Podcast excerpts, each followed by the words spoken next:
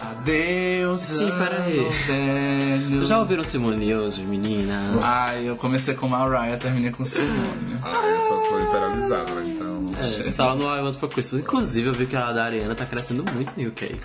Eu disse, Na então, verdade, acho que ela só tá perdendo pro Last Christmas da Madonna. E da Mariah. Sim, eu fiquei passada. Eu disse, menino, Mas Santa Tell Me. Mas. All I Want já tá em. Passou o Next, não foi, né? Sim, eu vi, pessoal. É, bem. Quero muito esse. Também pela, pela Ariana. Na verdade, eu quero que ela pegue o recorde de volta que a Ariana tomou. Mas. Eu queria um top 3, pelo menos. Meu Deus, meu Deus. Faz tempo, né, menina? Faz. Faz. E Mariah Dez anos. merece, né, meninas? Merece. Todo ano ela tá com esse hit aí. Icônica, morena, imortal. Sempre será. Ariana, sempre. Eu fico Ela- imaginando ela é o o Roberto ano que ela morrer. que como é que vai ser esse. Natal aí? Ela é o Roberto Carlos Amiga, Estados eu acho que vai ser 15 semanas. É, não, ser, vai bater o recorde de Belong Together. Oi meninas, tudo bom? Sejam bem-vindas à nossa sexta edição do nosso podcast. Six, six, sururu. Sururupoque. Poc, poc. A gente tem que comprar um chiclete pra quando a gente fizer isso, a É. gente estoura as bolas. no- Bem Alissa Edwards.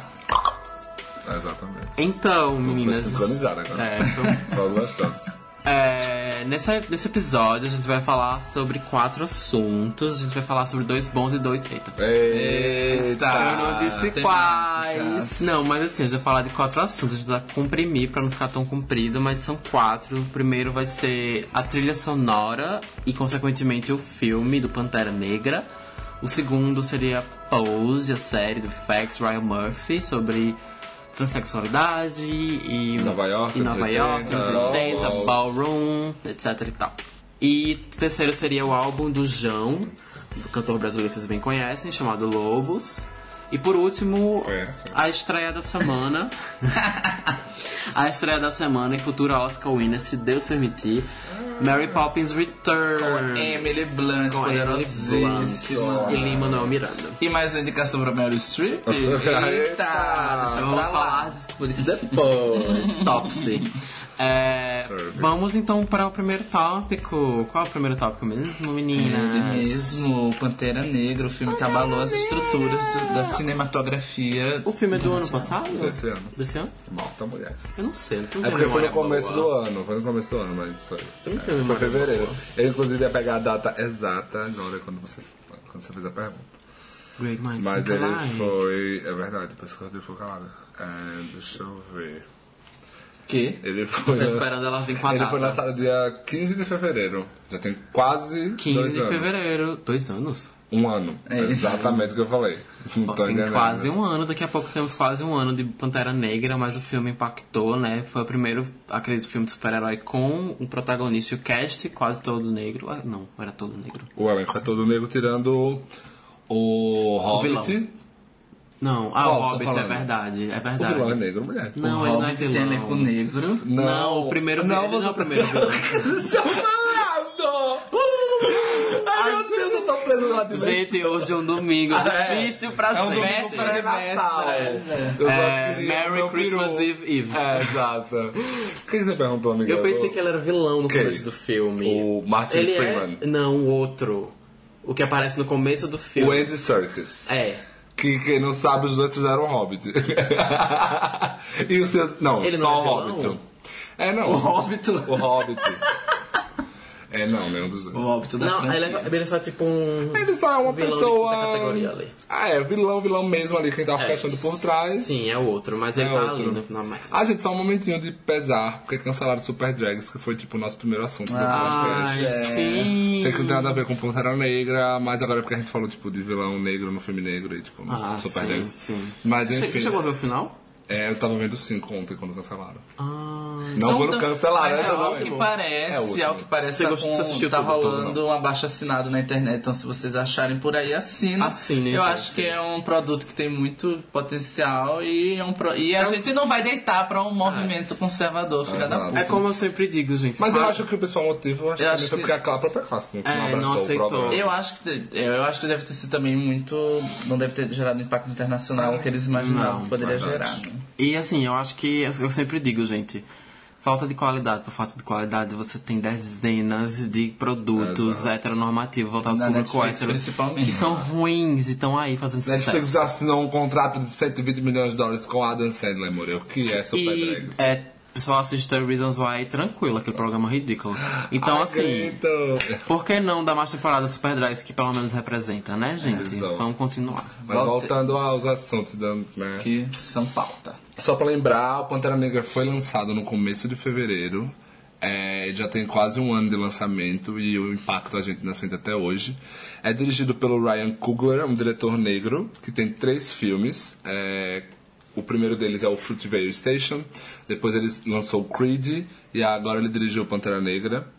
Todos os três têm Michael B. Jordan, que é algo que eu não reclamo. O Creed 2 vai ser com ele? O Creed 2 ele só produziu, mas ele não é dirigido. É um filme bom, gente. É aquele filme cota hétero que você gosta. Você achou dois já? Não, assistiu um, Ah, tô o é falando muito bom. um é bom. É, então, inclusive, Ah, querida, eu tenho acessos em Hollywood. Comic Experience tava lá, essa. inclusive eu acho os dois filmes dele anteriores muito bons, o Creed especialmente, muito bem dirigido. Então o Pantera veio assim com. Eu acho que ele veio com hype, mas ao mesmo tempo tinha gente com o pé atrás.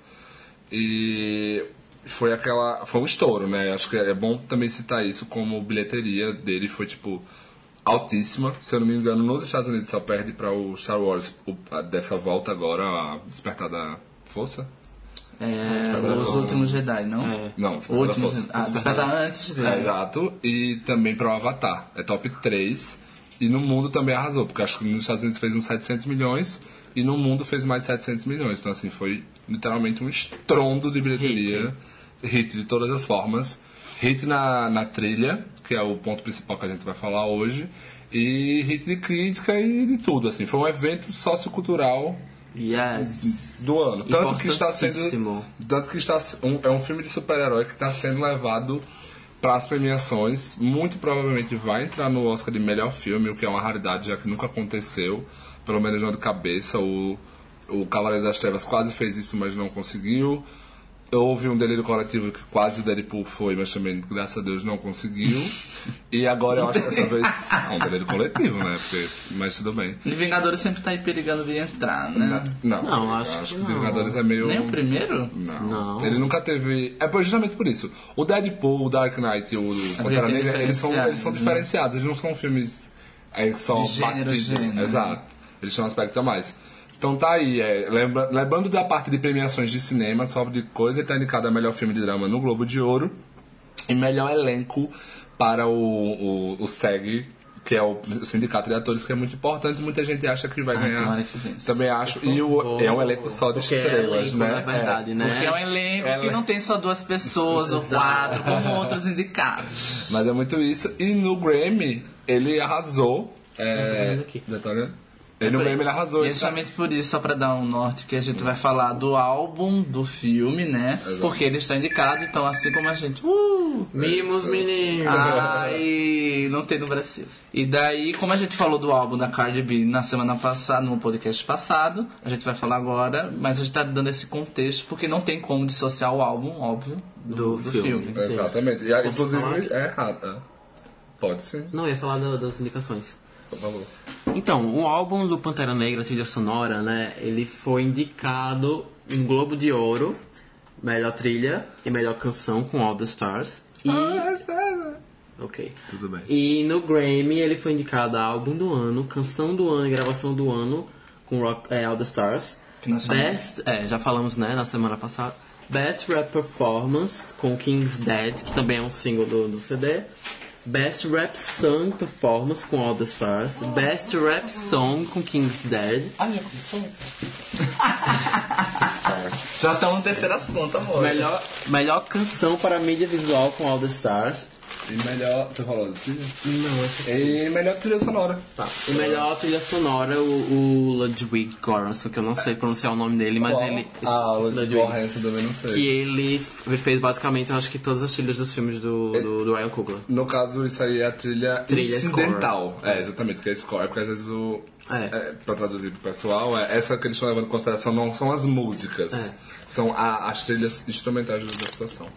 Isso, então filme- o- a, a trilha mesmo foi indicada tanto a, o CD, que é o álbum, né, com as canções, e tanto a instrumental foi indicado no Grammy desse ano. desse ano. É uma coisa pra pontuar, porque muita gente diz, nossa, indicaram a trilha do Pantera Negra, álbum do ano. Mas o Grammy, ele tem uma paixão muito grande por trilhas sonoras, desde sempre. É, sejam, até antigamente, acho que no... Logo no começo mesmo do Grammy, tipo, terceira, quarta edição, eles já começaram com isso.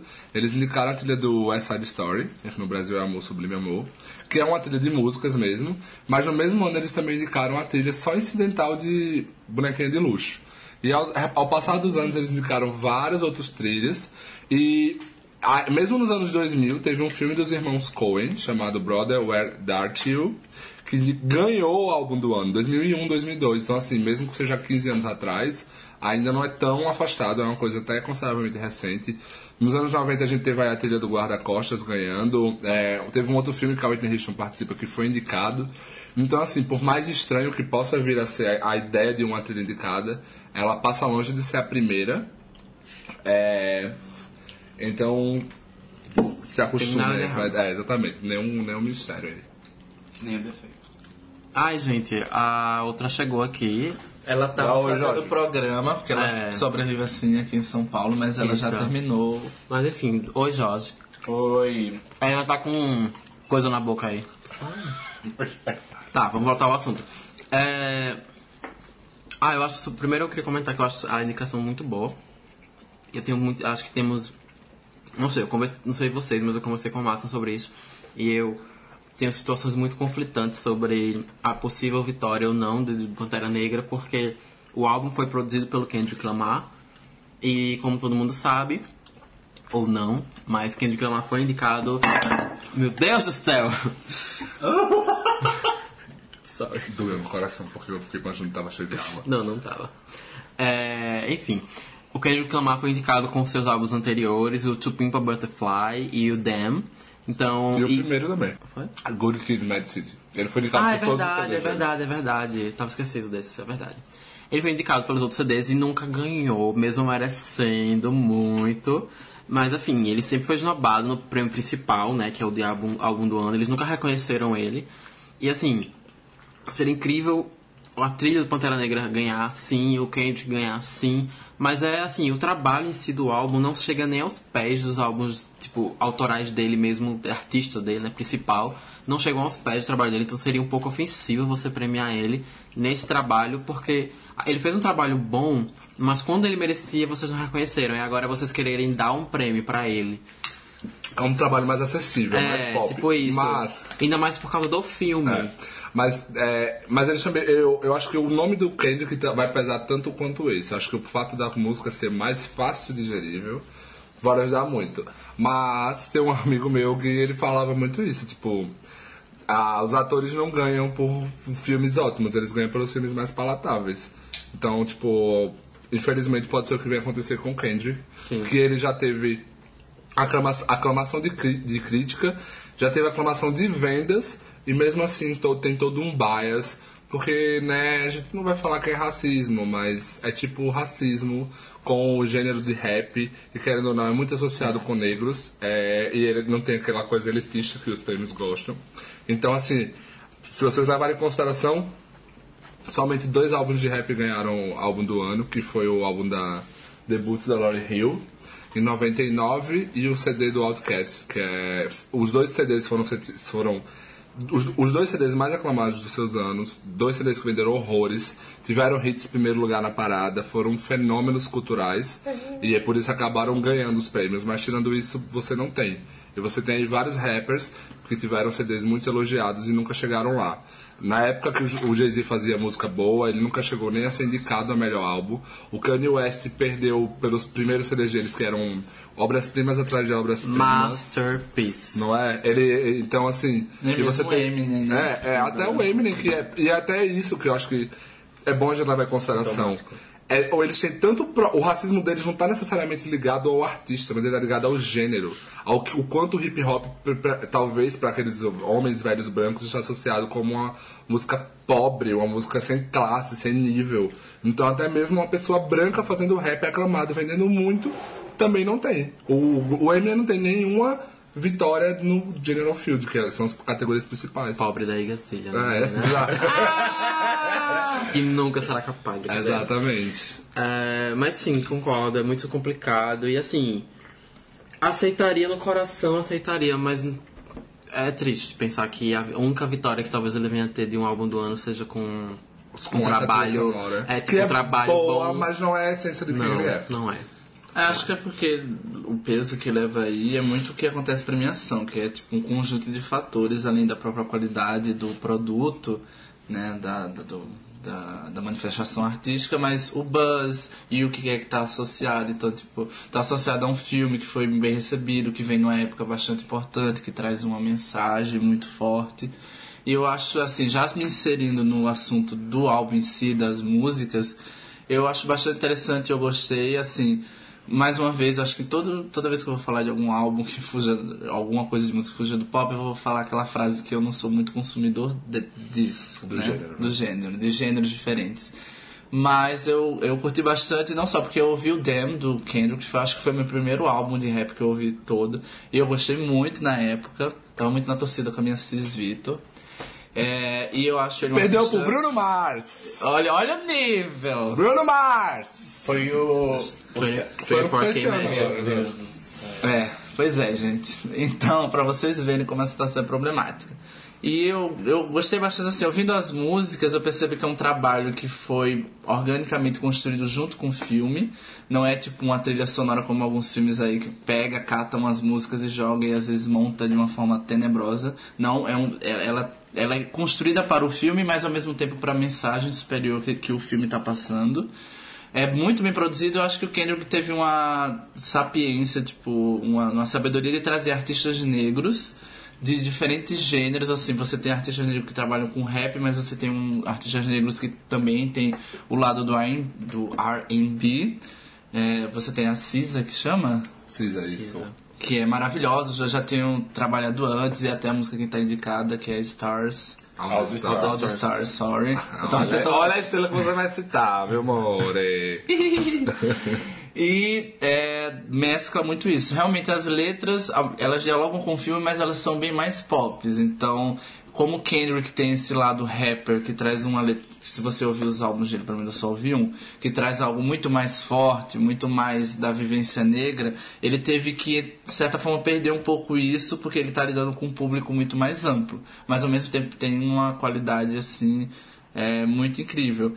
E eu acho até tem uma música que eu acho que é a X, que traz um X. rapper que, é sul-africano, que ele no início da música ele usa uma, uma parte da música em Zulu. Então eu acho isso interessante também, porque não é só você a Pantera Negra não é só contar a uma situação que acontece nos Estados Unidos, que realmente acontece, que é toda essa divergência que lá tem o racismo, que todo o apartheid social que existiu por um tempo.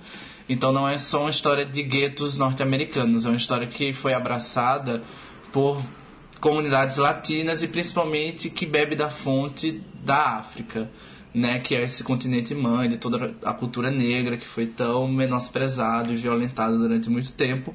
Então ele traz esse resgate também. Então você ter um conteúdo pop, mas que ao mesmo tempo tem toda essa essência, é muito maravilhoso. Eu acho que até ele comenta que tanto o filme quanto a trilha, o Kendrick Lamar no caso, né, que ele tá por trás como produtor, que é a união de arte e cultura, uma, uma união de algo que tem sua faceta pop, mas como- ao mesmo tempo tem raízes históricas e mais tradicionais e revolucionárias. Então é um álbum que vale super a pena é, ouvir.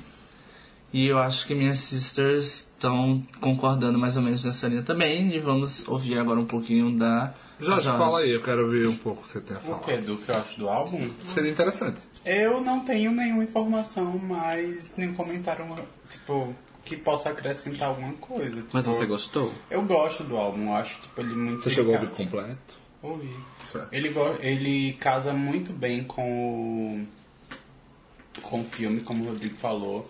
Acho que é muito. Muito. é- enfim, ele casa muito bem e é muito, como é, é muito. O time é perfeito você trazer o Kendrick, o Kendrick Lamar como produtor do álbum, produtor executivo, acho, do álbum, né? Da identidade. É isso. E é, é muito perfeito como tudo funciona. A faixa que o Rodrigo citou é muito boa. Eu acho que ela tá nos créditos do filme. Eu- É, não tô lembrando. Créditos é All the Stars, eu não lembro se ela vem depois. Não, mas All the Stars, é, tem All the Stars, mas tem outra música, e eu acho que é essa. X, não lembro. Que tem um trecho que eu não compreendi, eu acho que não era inglês, então provavelmente deve ter sido. Mas tem mais de um, eu não tenho certeza, mas eu tenho a impressão que tem mais de um que tem um artista africano. É, enfim. É, as faixas são muito boas. Essa ideia de trazer artistas sul-africanos quando você está falando de um país fictício, mas que se, tipo, que é na África é muito bacana. O, o tema do filme é relevante, a trilha sonora eu acho relevante por si só. O artista que está por trás do álbum também tem uma relevância em um momento muito importante. E é isso. Não tenho muito que Não, eu ia falar assim que eu acho que o motivo talvez pelo qual tudo funcione, da, sei lá, do filme, da direção, do. da. da, da- do roteiro, da trilha sonora, tudo, eu acho que parte do princípio da autenticidade, da.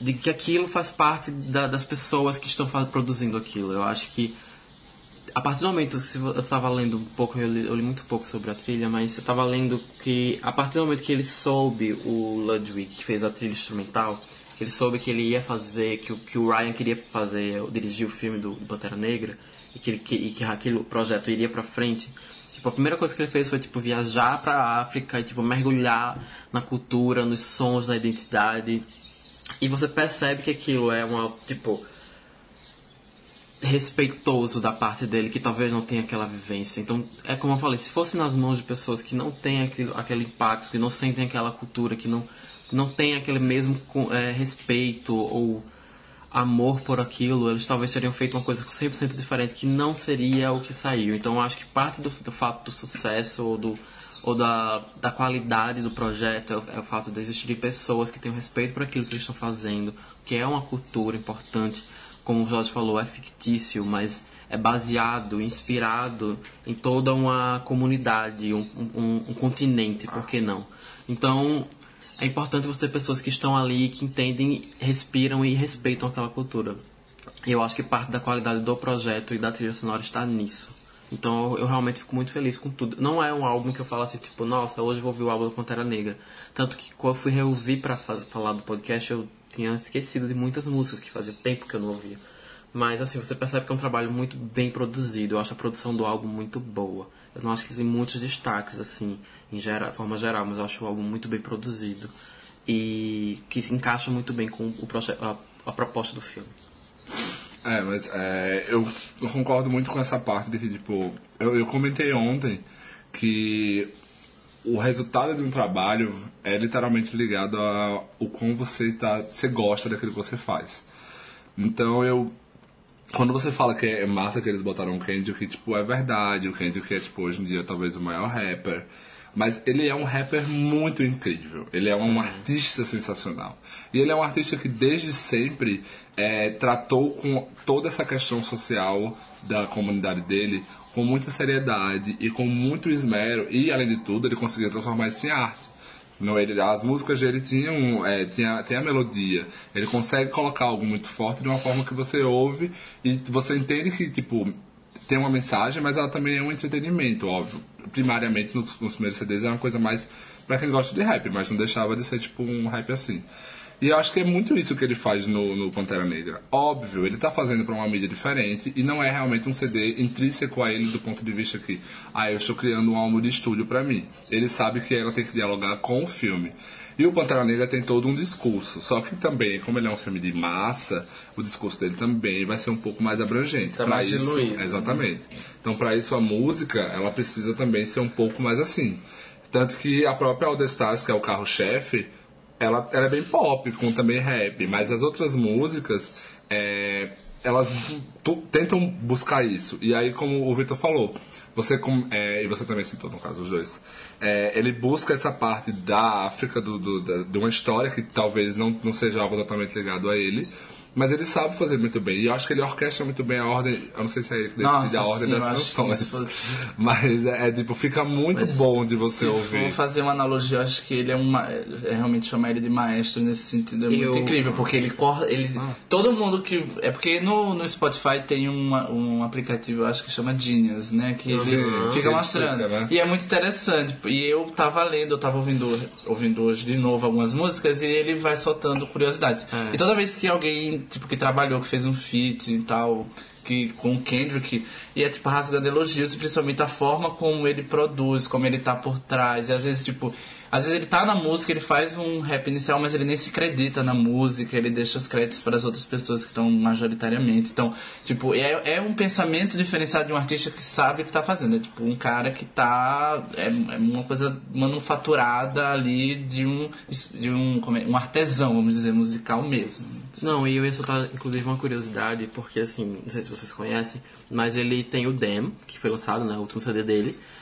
E o Dem, a sequência do, do CD, ela, tipo assim, óbvio que você, como ouvinte, você pode fazer o que você quiser, mas a sequência, ela foi criada com um propósito. Tanto que depois ele lançou, assim, não oficialmente, mas ele lançou uma versão do Dem ao contrário. Porque a música, porque tipo, a, é, a primeira faixa, ela, não lembro agora a sequência, na minha cabeça não vem, mas enfim, a sequência aqui, no, ela começa e ela termina e ela tem uma história. E aí, tipo, ele lançou ela, a, a tracklist ao contrário e ela conta, tipo, uma outra história ao contrário. Então, assim, é, é sensacional a forma como ele produz. E tem uma, um, um álbum que é de demos, que ele também lançou, foi antes do One- Dem. Title One, one Release, unre- é, um, Acho que é alguma coisa. Unmastered. Unregistered. É isso mesmo. Unmastered, Unregistered, que ele lançou. Que também, e tipo assim, várias faixas desse CD são basicamente é alguém falando. É tipo, onde tem uma, acho que tem uma faixa que é 8 minutos, 9 minutos, que é alguém falando. Mas se você ouvir tudo numa sequência, você percebe que é, tipo, é tudo parte de uma história. Tem um momento que é a mãe dele que tá falando, tem um momento que é ele que tá falando. Então, assim, chamar o Kendrick de simplesmente o maior rapper vivo hoje é tipo um, é um eufemismo, porque eu acho um ele, understatement, É, exatamente. eu acho ele incrível e assim, você percebe que ali a mão dele é em tudo. Ele vai em tudo e, e, é, a- e se você acompanha de perto, você sabe. Kendrick é sensacional e assim, eu só tenho a só posso bater palmas pra ele, tudo que ele faz, ó. Beijo pra você. Parabéns, uh, parabéns. Mas é, eu acho que até. Já que a gente, tipo. É, é muito, é muito elogio pra falar dessa trilha sonora, no, no caso. é, a gente podia até falar, tipo, um pouco também do filme, né? Do quanto isso reflete do filme. Porque o filme. É, você não tem como julgar uma trilha sem você ver o. No caso da trilha dessa, talvez você pode até fazer. Mas é essencial que você entenda para qual obra visual ela foi feita, para você saber realmente o impacto dela e o quão ela realmente dialoga com, com aquele produto. E eu acho que é muito isso, porque uma coisa quando eu assisti o Pantera Negra é porque ele é um filme, que ele tem um, todo um discurso, mas ele tem um, um apelo visual moderno, ele tem uma coisa tipo que chama a sua atenção. E a trilha é a mesma coisa, ela tem um discurso, mas ela é moderna. E até ponto negativo, entre aspas, que é tipo, ah, o discurso talvez não é tão ferrenho, eles dialogam da mesma forma, tanto o filme quanto a trilha. E eu gosto muito do filme, assim, tipo, eu não amo o Pantera Negra, o filme, mas eu gosto muito, e eu gosto o fato de que, tipo, ele ali, aquela frase famosinha, ele é um sopro, um sopro, ele não é um sopro, na verdade, ele é uma ventania de ar fresco na Marvel, eu acho de certa forma, é, dentro do que ela produz. Tem algumas coisas que eu não, eu especialmente não gosto dos efeitos especiais de Pantera Negra, eu acho muito duvidosos. Mas é, eu acho que, tipo, o elenco é uma constelação, literalmente, de pessoas, tem ali ganhadores do Oscar, indicados ao Oscar, pessoas que, tipo, os que não são indicados ao Oscar são atores que, tipo, o Michael B. Jordan, o, o Sterling K. Brown, Sim. atores que estão, tipo, na crista da onda de Hollywood. Então eles selecionaram, assim, o The Creme de la Descobertas Creme. também, como É. a Letitia Wright, que é Sim, tipo. que é a irmã dele? É, a irmã dele. Nossa, Que dá é uma tipo assim. E tem também a que é de. A outra que não é uma bem descoberta, que tá em The Walking Dead, mas assim, não é É. muito. Que é a Danai. Dana Gurira, ela. Nossa, É ela da fez, Epic. ela fez uma É, que é peça. a, guerreira. Ah, ela é, maravilhosa também. É, é um fun fact muito legal, mas ela fez uma peça na Broadway, que foi tipo a primeira mulher negra, com todo, todo mundo que estava envolvido na peça, inclusive protagonizado pela Lupita Nyong'o. Todo mundo era negro, então assim, é- é- eles pegaram pessoas muito talentosas. Você tem Angela Bassett, Forrest Whitaker, tipo, sei lá, meu Deus, não tem nem. Quem é que tem mais? Assim, Eu tava tentando lembrar agora das pessoas todas, mas. É, o protagonista é o. Caraca, nome É francês. você, não. É Chad, Chad, Chadwick é, Boseman, Chad- que quem não sabe teve a sua escola paga, a sua bolsa de escolas pelo Denzel Washington, quando ele era mais novo, a escola de artes. É, você tem o Daniel Kaluuya, que fez o Nossa, Get Out Kaluuya agora. é maravilhoso. Então, assim, são todos atores que estão em muita proeminência na indústria e todos extrema e absurdamente talentosos. Então, é um elenco muito, assim, muito, tipo, sem, sem defeitos, literalmente. Poxa. Mostrando que a gente tem elenco negro, sim, com talento, Hollywood tá me ouvindo. exato, exato. E, e eu acho que é uma coisa interessante porque, tipo assim, o filme, eu acho que a melhor coisa dele é um vilão. É uma coisa problematicíssima Ai, em filme de super-heróis. E, no, amiga, eu tô falando questão de qualidade, Eu tá? sei, mas eu tô falando, eu tô falando de qualidade Ah, também. é, literalmente, qualidade do ator, né? Mas é, tipo, eu acho que ele tem um vilão, talvez o melhor vilão em, sei lá, desde talvez o negócio do Coringa. Se você for colocar, talvez até, não sei, não sei se é melhor. That's not the point. Mas ele é muito bem desenvolvido, ele tem um background que não é só, tipo, jogar um tiro no céu e ficar uma jornada Eu um acho, jarro de que, luz. eu acho que dois vilões muito bons da Marvel é- são um, o Abutre do Homem-Aranha, apesar do que o filme não. Abutre? Isso. Ele é um vilão bom, é Ele o um do vilão Homecoming. Ah, não. E, e ele. Só É. que eu acho que as. as como é que fala? As motivações do. Do Killmonger. do Killmonger é muito mais densa, muito eu não mais. Mas até, mas até pelo próprio filme. Eu acho que o Abutre é a melhor coisa do Homecoming, se você for pegar a estrutura de roteiro. Mas é, o filme é muito blend, então eu. Só que ele não tem acaba- clímax, mas enfim, é Exato, outro, é outro filme. é outro herói. Mas sobre isso é tipo muito isso. Então, assim, você tem uma força pra criar uma dualidade que realmente é crível. Então, assim, nossa, não tem, não tem muito. Eu, eu lembro daquela cena deles dois lutando e, assim, é- eu acho perfeita, assim, perfeita. É, daquela cena que eles estão. Só pra. Não sei se, né, se alguém não assistiu o filme. Tá. Tá. Mas que eles estão. É, enfim, eu não, não sei se pode ser um, um spoiler ou alguma coisa. Ai. A primeira luta? É? Não, acho que não. Mas enfim. É logo no começo. Acho que todo, toda essa parte assim é tipo muito, muito, muito, muito, muito bem feita, muito bem realizada. O filme em si tem seus problemas, eu acho que, como eu falei, até problemas técnicos talvez não deveria ter, já que foi um filme caro e tal. Mas no geral eu acho um produto muito, muito legal e tipo, combina muito, muito com a trilha que ele tá ali. Eu ia comentar justamente isso, tipo assim, quando, com relação aos quesitos técnicos, eu não. Eu tento me apegar muito porque eu tento avaliar mais quando é que eu sei que aquilo. Eu sei que é difícil falar isso porque assim, tecnologia em termos de avanço a gente já tá tipo num- numa coisa absurda. Já, vi- já vimos coisas incríveis já, se na- tem no dinheiro, cinema. né? Ah, Sim, mas é justamente isso. Existe todo um fato de imaginético ali que, tipo, você tá imaginando aquilo, aquilo nunca existiu no cinema. Tipo, você tá criando aquele universo. Então, assim, é- eu tento analisar de uma forma que, tipo, pode Só ser que. A gente falou na semana passada que o James Wan fez mágica, né? Não. Mas, mas eu você- acho que a questão não, mas, é, mas eu não é o que ele está criando. Eu tô falando realmente, tipo assim, das qualidades dos efeitos que eles Não, utilizam. sim, justamente por isso. Tipo assim, às vezes eles não conseguem imaginar aquilo feito de uma forma melhor, eles não se for- souberam fazer de uma não forma melhor. Às vezes eu acho que não depende, tem como saber. Eu acho que é o foco da equipe de direção e produção que É tá ali. Porque, tipo, uma coisa é o James Wan que tá- que tá muito focado, realmente ele, ele gosta dessa parte dos efeitos, da produção de efeito especial. E daí você pode até ver como questões de narrativa e roteiro ele, é- ele não consegue direcionar bem. Outra coisa pode ser que esse diretor tem um, a experiência dele o que, e a vivência dele profissional É, traz tem mais isso, uma questão é. de enredo e ele se propôs a fazer algo fora da zona de conforto que ele pode não ter escolhido as pessoas mais certas Porque pra tanto que eu acho que o auge dele, só, tipo, da questão da. é, são as cenas de luta. E ele é um diretor muito bom com relação à ação. falando do James Wan. Ryan Coogler, Ryan Coogler. porque se vocês assistirem o Creed, a luta final do, do personagem do Michael B. Jordan é muito bem filmada, muito bem coreografada. Eu acho que o Pantera Negra tipo, tem muito essa, essa questão assim. Quando você coloca pra briga, pro tapa, eu acho que é, é É muito melhor concebido. né? é. Exato, então, beleza. Mas de resto também eu gosto muito de tudo. Eu amo o figurino do filme, ele tem toda uma identidade ali, tipo, ele é eye-popping por todas as escolhas que o diretor fez. A direção de arte é fortíssima, eu não duvido também que possa dar uma bala e ganhar esse Globo de, esse, esse Oscar, direção de arte e tudo mais. Então, assim, é- eu acho que eu só tenho mais problema mesmo com a, a questão do, do- dos efeitos especiais. E eu não sei, talvez se eu, se eu fosse minguar mesmo o roteiro, talvez tenha algumas escolhas mais óbvias, ou de construção muito óbvias, mas pelo menos o vilão ele já salva muito disso, então é, enfim. Eu acho que não tem nem muito por que ficar falando mal, porque quando eu assisti, eu me senti bem realizado vendo o filme.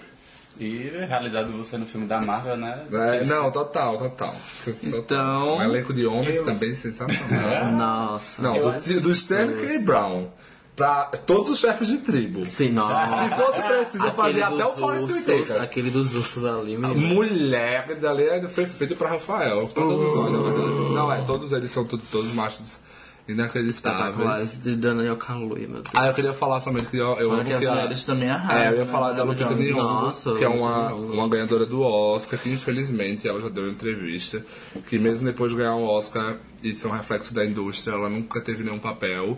E esse é literalmente o primeiro papel que ela tem de relevante. se Fora que assim, as últimas vencedoras de Oscar também, que, entre aspas, numa audição, mas por exemplo, Brie Larson e Alicia Vikander, elas conseguiram, tipo, franquia e tudo Sim, mais. exato. Por mais que elas não estejam bem, tipo. Ah, a ainda Brie Larson não, não conseguiu estreou ainda. A Brie- não, tudo bem. Amiga, mas a Belasso, leva em consideração Mas que a falo- Belasso veio em 2015, dois anos, antes, dois anos depois da Lupita Nyong'o, e o único papel relevante da Lupita Nyong'o foi como um voice-over de Star Wars. Ninguém sabia nem que ela tava ali. E de Mowgli também. Não. Ah, é verdade, mal. Mas é isso que eu ia comentar, porque eu tive uma discussão com pessoa num grupo falando sobre, ah, eu acho que é porque a, Lupita não sabe escolher projeto. Eu digo, amor, quando você tem tipo zero e nada, Não, você é. não tem o que escolher. Gente, isso é um absurdo. Eu já discuti, inclusive, num grupo meu de WhatsApp sobre isso. E eu, na verdade, eu desafiei a pessoa a citar, tipo, três atrizes negras que, que- têm um currículo muito bom. Eu acho aí- que Halle Berry pode ser um caso de pessoa que escolhe os projetos. Mal, mas, eu- mas até eu falei isso, eu ainda acho que, tipo, não é isso. Por quê? Ah, percebam, a gente, quando foi fazer a lista, a gente tinha colocado a Tessa Thompson, a Lupita Nyong'o e mais uma outra atriz que, Tem é, carreiras boas. que não tem carreiras boas, são pessoas jovens que já tiveram Ah, papel jovens. de destaque. É, exato. Ah, tá. Mulheres negras jovens com papel de destaque.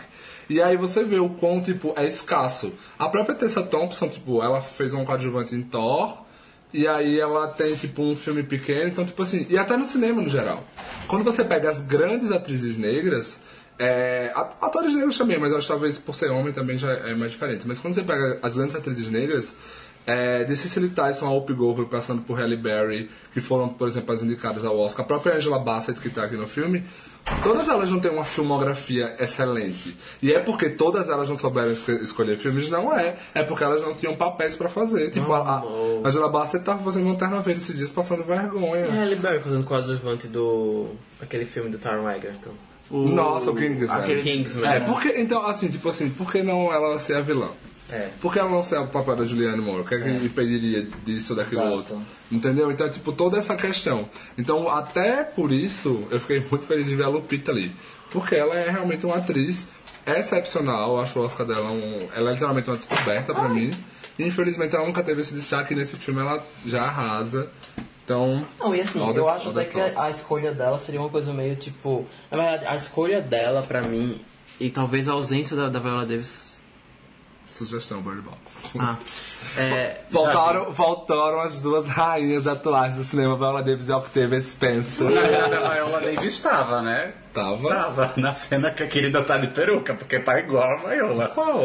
Que eles estão lá. Ah, E ainda tem a Tahara a Pinheiro, Adonai vai, né? vai, vai, pra, vai, vai pra um negócio bairro chinês. Tipo, um ca... aí eles vão tá pra um casino, ela tá tipo igual a, a Viola em Mas, House é- Girl, mas eu acho que a Viola tá, tem o contrato da Warner. né? É, Acho isso que eu ia é dizer. também. Tipo, a ausência da Viola e a presença da Lupita, eu acho que justamente porque são as atrizes negras que tem, assim, que tem um face mais visados da, da- atualmente. Então, a presença da Lupita e a ausência da Viola sejam devidas a isso. É, exato. Tem, é, e, e outra coisa até que eu ia falar das atrizes negras, elas normalmente têm carreiras na TV. E aí quando a gente fala muito disso, eu acho que talvez, até mais do que a Viola Davis, a Taraji P. Henson, É. ela é a única mulher que você, que tipo, tem filmes que ela protagoniza.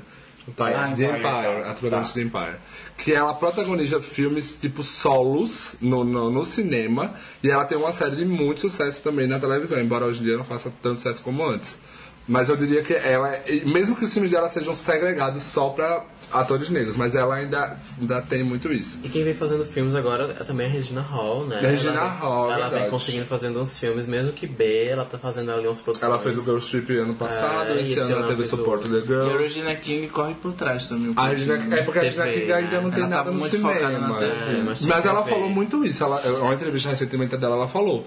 Eu, tinha, eu, eu literalmente não tinha onde escolher no cinema, tanto que, tipo, até esse agora que ela também tá criando um buzz, que é o do Beer Street, ela falava que, tipo, o maior destaque dela foi como coadjuvante e Miss Simpatia, entendeu? Então, tipo assim, não tem muito pra onde ir. E na televisão, não, você tem mais esse espaço. Tanto que a gente tem a Taraji P. Henson, a gente tem a Carrie Washington, a gente tem a Regina King, A própria Angela Bassett. a Pamela, justamente no, no, nas séries do Ryan Murphy, agora tá naquela 911.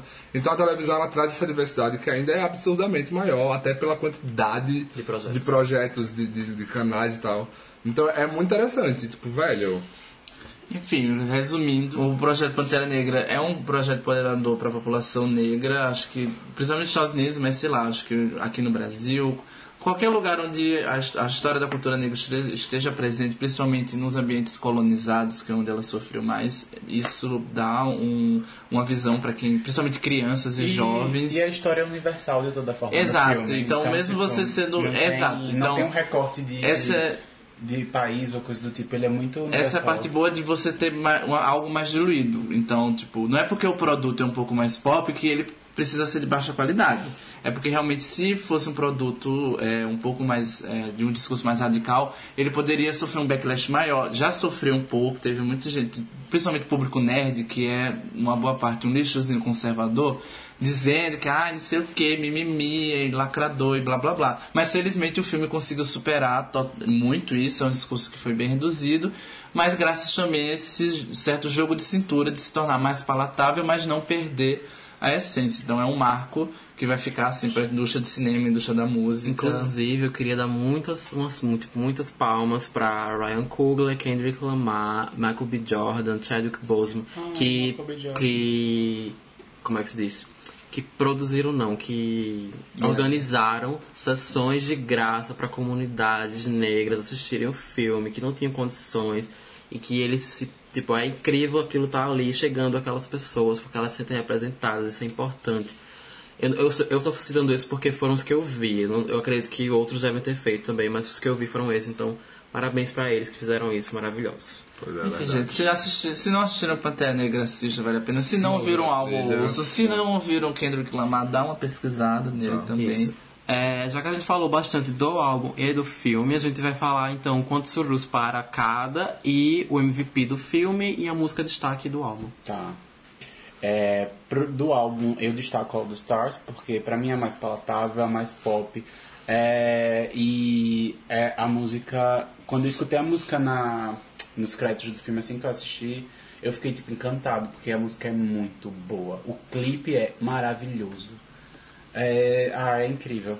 E é, eu dou quatro sururus pro álbum. Acho que quatro e meio. Acho que vale. E sobre o filme, pra mim, o filme vai nos quatro sururus. Eu acho que o destaque pra mim é o Michael B. Jordan, tá maravilhoso, é tipo um dos melhores vilões, vilões que a Marvel trouxe. Eu acho que o filme é o talvez o melhor filme da Marvel desde Soldado Invernal, que eu acho muito bom. Acho que tem é relevante, tem um roteiro muito bom também. E é isso. E destaque do filme. Eu já disse Michael B. Jordan, se você estiver escutando, amor. Amada! Está presente, Tá, Madison? só- Eu estou. uma- Madison, você está aí. Eita, amor, eles não aqui a mão. Adoro essa A tabuleiro minha ali. já é gente. branca, né? É, e o copinho, eu tô assim Ei. aqui. Tava olhando aqui. eu Ah, posso? Pode, não sei. Ah, Vai, é vai. bom? Ai, vai primeiro você, amigo. Você é perfeita, linda. Defeito. Obrigada. Poxa, um defeito. Ah, eu, eu, eu espírito de Natal. Poxa, só uma negra. Rodrigo tá dando. Eita. Morta, grito vai, amigo. Que fala. baixaria. Tá, vou falar primeiro do álbum. Não, primeiro falar do filme. O primeiro filme eu, eu, eu dou quatro sururus e meio. Eu gostei muito, acho que foi a mesma nota que eu dei lá no Filmou. É isso que eu tava. É, Esse eu lembro, esse eu lembro. eu tenho a impressão que foi essa nota que eu dei, então. quatro sururus e meio e o destaque Michael B. Jordan por tudo. Desculpa. Pelas Por nossas existir. calcinhas úmidas no chão, no Tipo, cinema. Poxa, nenhum defeito. mas Tirando a qualidade técnica, a atuação à parte, pelo homem que ele é, enfim. Perfeito, Michael B. Jordan. Um beijo pra você, se você estiver me ouvindo, por favor. Aqui em A casa tem mama. espaço A durante gente um. faz fila. Isso não vai pro. Às 8 da manhã. Você não sai de casa, Michael B. Jordan. A hora que você quiser. Não, mas enfim, é, Michael B. Jordan realmente é o destaque do filme. E sobre a- o álbum, né, a trilha sonora, eu. Eu dou quatro sururus, eu acho. Eu acho que tá bom. não- Acho que E tá bom. Eu acho que- Ela elogiou coisa tão linda. Aí chegou agora e fez quatro, acho que tá bom. Mas eu falo que. Não, tá certo, amiga. Eu falei que eu não acho que é um álbum. Sim, sim. Enfim, pá! Pá! Botou pau na mesa. É, enfim, eu acho que é quatro sururus e o meu destaque é King's Dead. É o segundo. É o segundo single do, do CD e assim, é, o- é o ápice do rap, tirando o Future, que ele tá meio cagado ali naquele meio, mas é o ápice Nossa, do fala, não rap. fala, não fala. Você ouve e você fica tipo, puta que pariu, isso é rap Rap God. God. Mas é Rap God bom, não do É, exato. É um rap god bom, de qualidade, ápice, ápice, ápice. O outro do Kendrick é foda minha buceta. É isso. Pisou. E agora acho que eu vou falar antes da Madison, né? Acho que pro filme eu dou 4 sururus, que eu acho que foi a minha nota do filme. e do álbum 4 sururus também. Eu acho que a sensação é bastante equivalente. É um audiovisual que se encaixa de forma maravilhosa. Eu não tenho como dar um MVP pra outra pessoa não ser o Michael B. Jordan. De todas as facetas, bolsas, bolsinhas e bucetas que ele despertou. Tá aqui assim. E é, no, no álbum eu gosto muito de All the Stars, eu gosto da X que eu já citei, e um aqui eu gostei que muito um ouvindo viu? hoje. I Am, eu também gosto dela, acho que ela Ah, é sei qual diferente, é. bem gostosinha. E você vai escolher qual? Ah, Vai chupar um Escolheu o álbum todo. Ai, vamos porque se fuder. tá Vou botar o top 3 sim. É Natal, a gente tá mais dada. Ah, amiga, você tá dada no Natal, no ano novo, na Páscoa, no Dia dos Pais. Carnaval então. Mas é, eu, eu vou falar primeiro do filme. O, eu fui resgatar minha, minha nota aqui, mas é, não, não foi muito do que eu esperava. É, Eu dou 4 surujus também para o filme. Talvez até 4 surujus e meio, mas eu vou ficar com os 4 que tá aqui. E é o. Não tem como não ser o MVP ser o Michael B. Jordan. Acho que mesmo que ele não fosse a mais nova forma de Deus, do sexo, Deus perfeito, reencarnado, ele tá muito bem no filme, porque ele tem o melhor papel, ele tem um papel mais Sim. de, maior difu- difusão ali, de maior do trabalho, então, tipo assim, ele tá up for the task. Então, tipo assim, eu gosto muito dele em cena, gosto não, tipo, amo ele em cena. E ele é um senhor macho que você gosta de olhar pra ele em cena também, é muito importante. Ah, ouvi, tipo pessoal, assim- ouvi pessoalmente na Não, Comic Con. e tipo ele é assim, maravilhoso. Aí pra E tipo assim, você. se ele é gostoso e ele atua bem, amor, ele não O tem que, que você pode quê? mais? No máximo ele deve ter o quê? Um, um, um mau hálito, porque de resto não tem mais nada. No máximo. Nada Mas- com a pastilha Valda não resolve. Nada. Exato. E eu acho que pra, pra trilha, eu dou 4 surus e meio. Eu acho muito, muito boa. Tem ali o envolvimento de um branco, Brinks, mas eu acho que tem uma ou duas músicas que eu não, não, não ouço tanto. Eu ia falar, eu, não, eu ia falar não, eu vou continuar. Meu, meu, meu destaque é a mesma do Victor, é o, o do King's Dead. Nossa, quando o Candy quebra a boca ele começa a fazer o rap, com aquela. E tipo, é uma coisa realmente mais, mais moderninha, mais, mais pop. Mas é- ele. Com a batida no caso, mas ele fazendo o rap, eu fico. Meu Deus, take all my money. Like, you're, you're a goddess, tipo, você é foda, você é incrível, você é sensacional, você é tão novo ainda, e como é que você é capaz de fazer isso? Você é muito talentoso. Então, é, é realmente também minha música favorita do, do filme. Era uma, era uma Inclusive, eu ia falar que é, talvez seja, assim, uma das minhas favoritas do Kendrick. Bizarro. Então, sururamos. Uou. Uau, no flaws.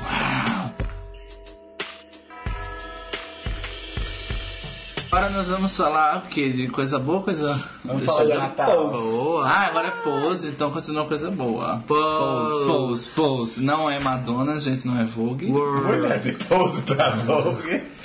Ela tá puxando uma vibe. Como aqui. Pose. Não era abertura, é. Let your... É... É... Live. Não, é tipo... Ten, é o ten, é, ten. não, acho que é live mesmo. É live, Live. work. Category The category is live, Work. Pose, Tem, não, pose, são pose, quatro. pose. Não, são Só três. são três. Pam, pam, pam. pam. A gente tá assistindo hoje. Pisaram Mas tá enfim, gente, a gente começando agora essa pauta, por quê? Porque a pose. série- Eita! Não, vamos ao começa. jornal agora. Não, calma, mas eu só vou falar. Vou falar. Não, eu, eu jogo pra você, aí a gente vai jogando. Jogou é... Joga a bunda. A série, ela é a Sura, porque ela está indicada como é minissérie de drama ou Não, série não, drama? Não, cara, No Globo de Ouro tá Minissérie indicada a melhor tem- série de drama. Sorry. Então, voltando. Ela está indicada ao Globo de Ouro de série de drama, por isso que a gente está colocando ela como pauta. E ela, tá, ela é produzida por um carinha que a gente já falou aqui. A antes, gente gosta muito dele, né? Que ele vai ser sempre pauta, porque. O Muff patrocina a gente. O, o título do outro podcast foi outra série do Ryan Murphy, agora vai ser outra, Mais outra um- série do Mais Ryan uma Murphy. série do Ryan Outro gato. É, só pra lembrar, ela também foi indicada no Critic Choices a melhor série de drama. Ah. Ela, nas- os dois, tanto o Globo de Ouro quanto o Critic, Critic Choices, indicou o Billy Porter em ator de drama. Billy Porter faz o Ramsey, o master de cerimônias. Ah, É, ela tá. Preytel. É, é, É o Preytel. Preytel. Preytel, né? É. E. Morto no É, mestre de cerimônias de cabaré. é porque ele fica fazendo. É, mestre- sim, mestre é, sim. Mas é, e a série foi tipo muito aclamada pela crítica mesmo. Acho que ela tava no top 10 no final do ano, de quando você juntou todos os tops. No Primeira geral. temporada de uma série de Ryan Murphy. É, não, eu acho que. Não, mas ele teve muito isso ano passado com o Field também, né? É porque mesmo sendo uma coisa. mas- E o, e o American Crime. Ele tá, ele tá fazendo muita série aclamada ultimamente, né? Ele, ele- É. Os dias de Glee e É ele American Horror precisava Story de um pra pra trás. ser... É, Exato. pra ser gay, né? Mas a série foi muito abraçada. É, passa também no FX, que é o mesmo canal da American Horror Story. E ela tem, acho que é- tem que citar muito isso mesmo, ela é a série com a maior quantidade de pessoas transexuais no elenco, tipo, na história da não. televisão. Isso. E o, a brincadeira que o Rodrigo falou sobre, ah, a gente tá falando de novo na série do Ryan Murphy, é porque não só ele é muito pop, as séries dele são muito populares, mas ele é uma pessoa que traz diversidade. Ele então produz conteúdo vai... LGBT. Eu exatamente. acho que ele, deve é ser proud. o... Não, exato, ele deve ser o... Eu vi uma matéria que chamam ele do gay mais poderoso de, de Hollywood. Hollywood, tipo, exato. Eu acho que não deve ter nenhuma pessoa. Porque, assim, óbvio, ele ainda não. Embora ele tenha filmes, eu não sei se vocês sabem, mas ele, tem- ele dirigiu Não, não, não. Correndo com, Te- com Tesouras, que é um filme com a Annette É Bening. lésbico? Ah, não. Não. Nossa! é, ele, ele fez, ele fez filme, ele dirigiu Comer, Rezar e Amar com a Julia Roberts. Foi ele que dirigiu? Foi- Não aí foi a parte daí que ela con- conheceu ela e ela foi fazer o Normal Heart. Ah, que ia ser um tá. filme pro cinema, mas acabou até pelo gênero, até pelos tópicos, não pra conseguindo. HBO, e foi né? pra HBO. É, ele tá aí dizendo que vai fazer um musical lá do Crepúsculo dos Deuses com a Glenn Close, ninguém sabe ainda. Mas ele realmente é o homem mais poderoso, o gay mais poderoso de Hollywood. A audiência É não foi muito boa. uma... A audiência, de audiência não foi muito boa. Mas então? Pose, Pra quem não eu, eu- nada, eu né? tava discutindo isso. Pose foi uma audiência, pra- foi uma audiência tipo pequena, mas todas as outras séries da, da- a, a a audiência não foi menor do que outras séries do canal. Então eu achei até eu fiquei até de surpresa, porque eu achei que por ser de nicho ela ia dar bem menos. Mas É porque mas- se mas a gente for foi bem. analisar o perfil do canal aqui no Brasil, é totalmente diferente do de lá dos Estados Unidos, né? É, mas eu não avaliei a audiência de lá, eu não Não. sei a audiência como foi. Eu não sei, eu não sei como É porque o, o, o aqui. FX aqui ele é muito tipo ação, não sei o que. Ah, terror, sim, entendeu? É isso que não, eu tô dizendo. não. Não, o FX ele tem várias séries, tipo, diferentes. tipo, ele tem a The Americans, que é uma série sobre, tipo, drama Sim. soviético.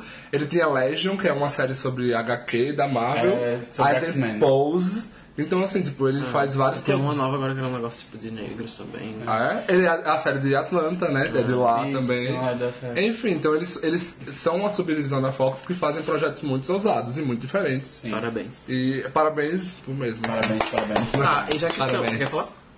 Ah, não, eu vou. Eu ia falar sobre uma coisa que eu vi no. Você tá falando já? Não, mas eu vou falar durante quando eu for Ah, entrar sim. no assunto. É porque tem. a série tem- Ele, ele quis, ele quis inserir a inserção que ele vai fazer. Ele vai ser depois. É, aquele gif da.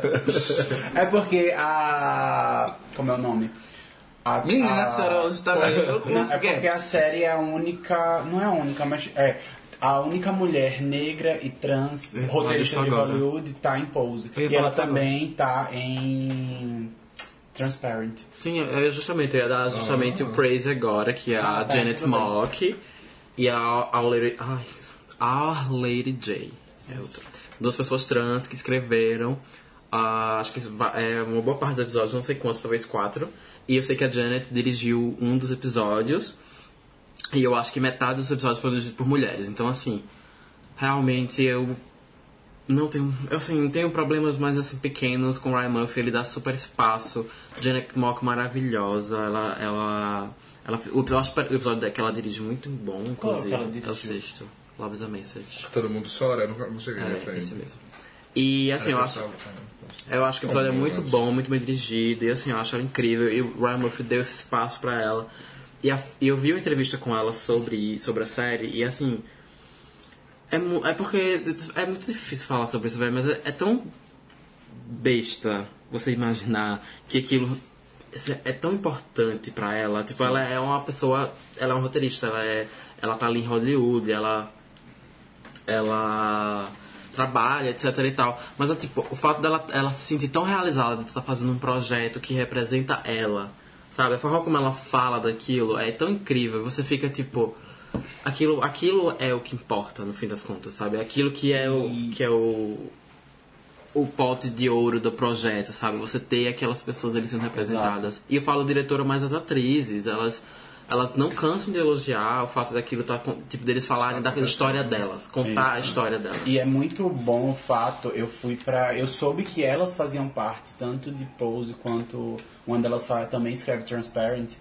É, eu soube porque eu, tá, eu fui a uma palestra da Lumasa, que é uma roteirista trans brasileira. Ela, escreve sessão de terapia para o GNT eh, e está escrevendo a temporada inédita que vai pro Globoplay, enfim.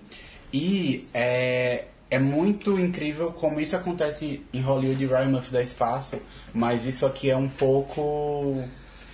é, não sei se negligenciado, mas ela contou uma história, a, a roteirista, a Lu Maza, que é sobre uma mulher cis que estava escrevendo uma história trans e é, entrou em contato com ela. Tem a Associação Brasileira dos Roteiristas, que é, a, a Abra, ela pesquisou lá. O nome dela é uma roteirista trans, e aí ela entrou em contato com ela e fez. Não, eu tô escrevendo uma história sobre trans, é, e aí eu queria a sua opinião, o que você acha, queria saber de você, queria saber da sua história. Tipo, ela queria meio que. Roubar.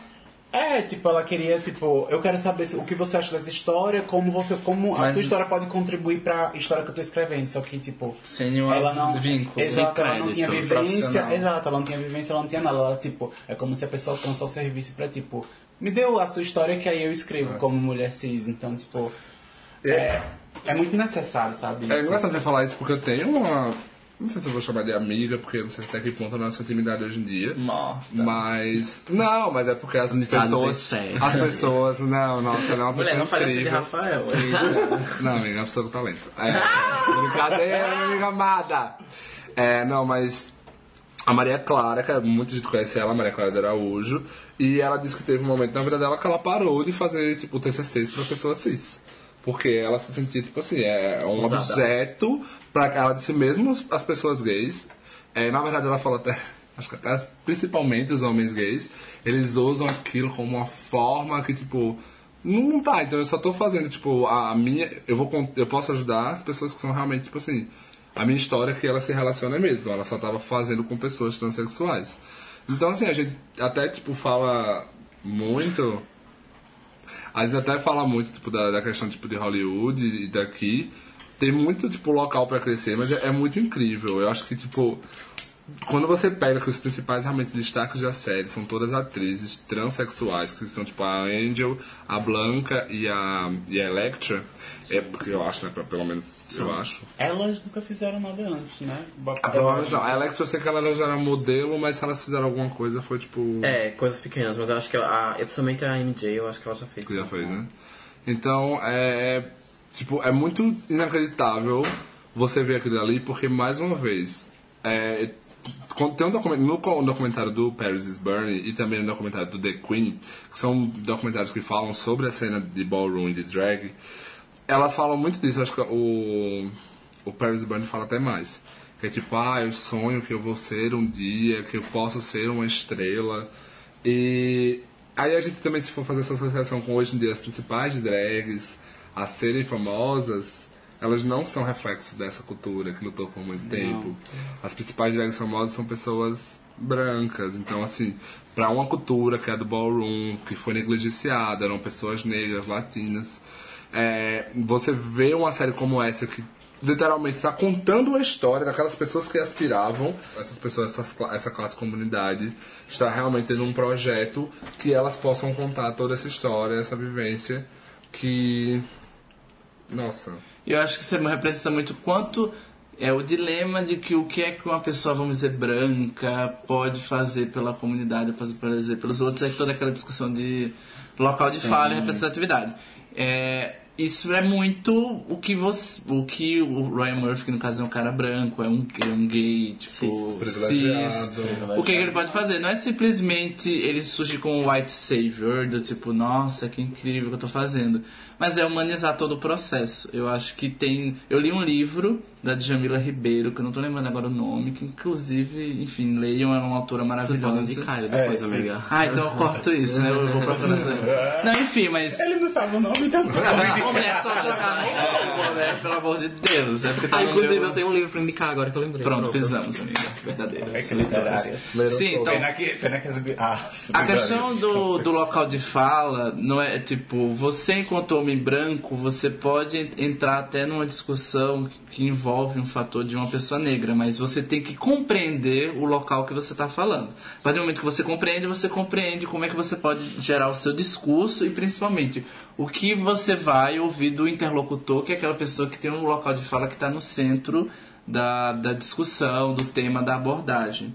Então, nesse caso, acho que o Ryan Murphy faz isso bem, porque ele, ele é um gay branco, mas que ele sabe o local de fala que ele pode atingir e ele sabe o espaço que ele pode dar para que aquelas pessoas que realmente estão dentro daquela, daquela situação possam se expressar e dar o tom de humanidade que é necessário, porque esses grupos, principalmente o grupo trans dentro dos LGBTs, são muito marginalizados e existe toda uma aura de exclusão que se torna necessário saber o que, que eles estão vivendo e trazer eles para os holofotes de uma forma, é, como eu falei, humanizada. né?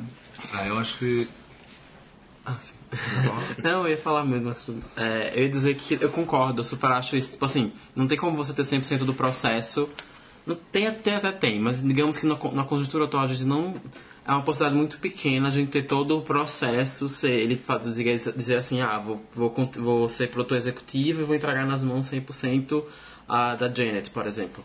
Óbvio que ele vai ter, ter que ter um pouco do controle criativo, óbvio que ele vai estar por dentro de tudo, ele vai querer dirigir alguma parte, é porque também ele é diretor, É, é, ele o- gosta de fazer isso. E não tem. é dele. E o É, então. é dele. Então, Exato. tipo, ele tem todo o direito de Fora participar. que dificilmente o canal iria, tipo... Ah, sim. ah, é, sou, eu sou, tipo, showrunner, mas vou entregar nas mãos... Eu criei, mas eu vou entregar na mão de, Sim. de alguém que talvez não tenha Não, tanta experiência exatamente, quanto eu. exatamente por isso que eu falo, tipo, na conjuntura não é uma realidade possível. Mas o fato já dele incluir como é, roteiristas e diretores E do o projeto, elenco né? E o, não, elenco porque tipo é elenco, mas digo assim, você tem uma Ah, pessoa tá. por trás das câmeras que faz parte do processo. Porque é, é fácil você botar um elenco e você, como homem branco, botar a sua meio, meio não, white gate, né? Que diz que é você botar a sua visão sobre aquilo. É porque até é uma coisa que é interessante falar sobre a televisão, os principais, tipo, projetos de diversidade e tudo mais, eles surgem a partir, tipo, de pessoas que têm essa visão. Então, você, eu acho que os Trailblazers que a gente tinha,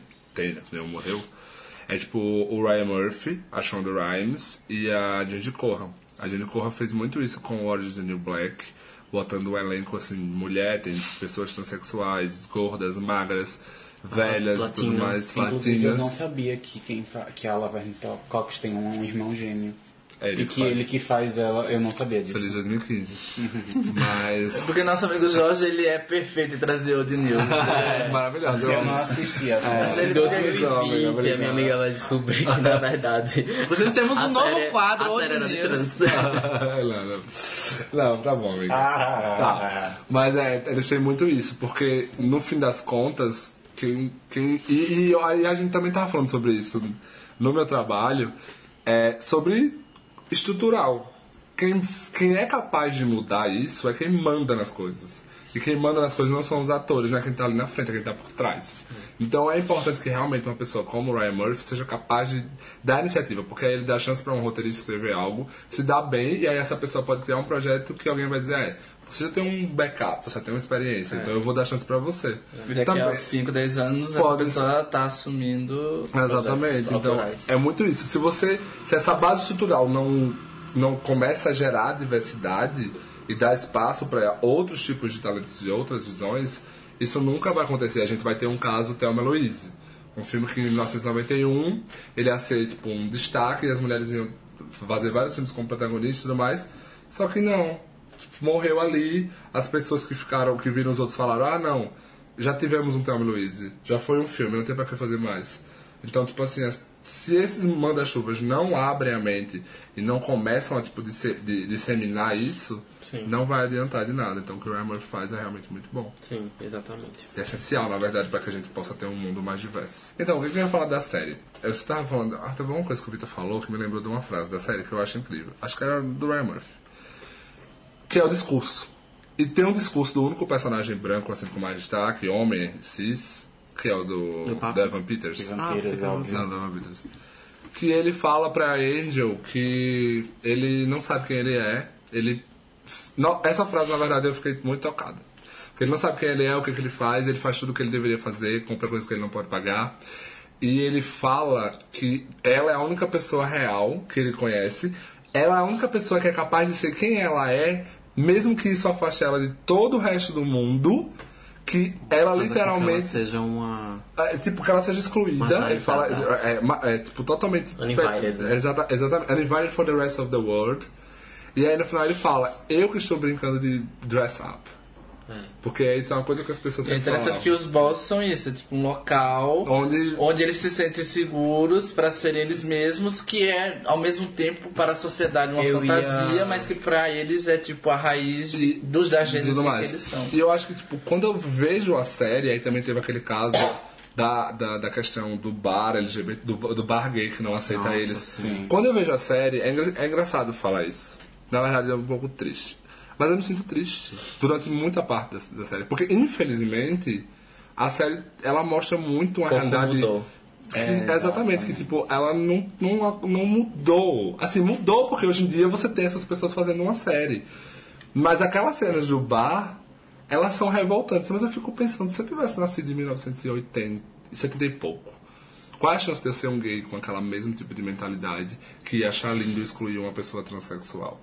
E a gente vê que mesmo hoje, pessoas que têm a minha idade ainda tem esse tipo de, de coisa, entendeu? Eu, eu queria até comentar que os diálogos da Angel com o, o esqueci, o nome do personagem, Stan, são talvez um dos mais fortes porque tem as duas perspectivas. E o personagem do Stan, por mais que ele seja um homem branco, ele tenta entender aquela, aquele lado dela de uma forma realmente tipo que ele absolutamente nunca tinha visto aquilo, ele não entende, ele também não se entende, então ele meio que quer estar perto porque ele, ele como o Matson falou, é o mais próximo da realidade que ele já conheceu na vida dele.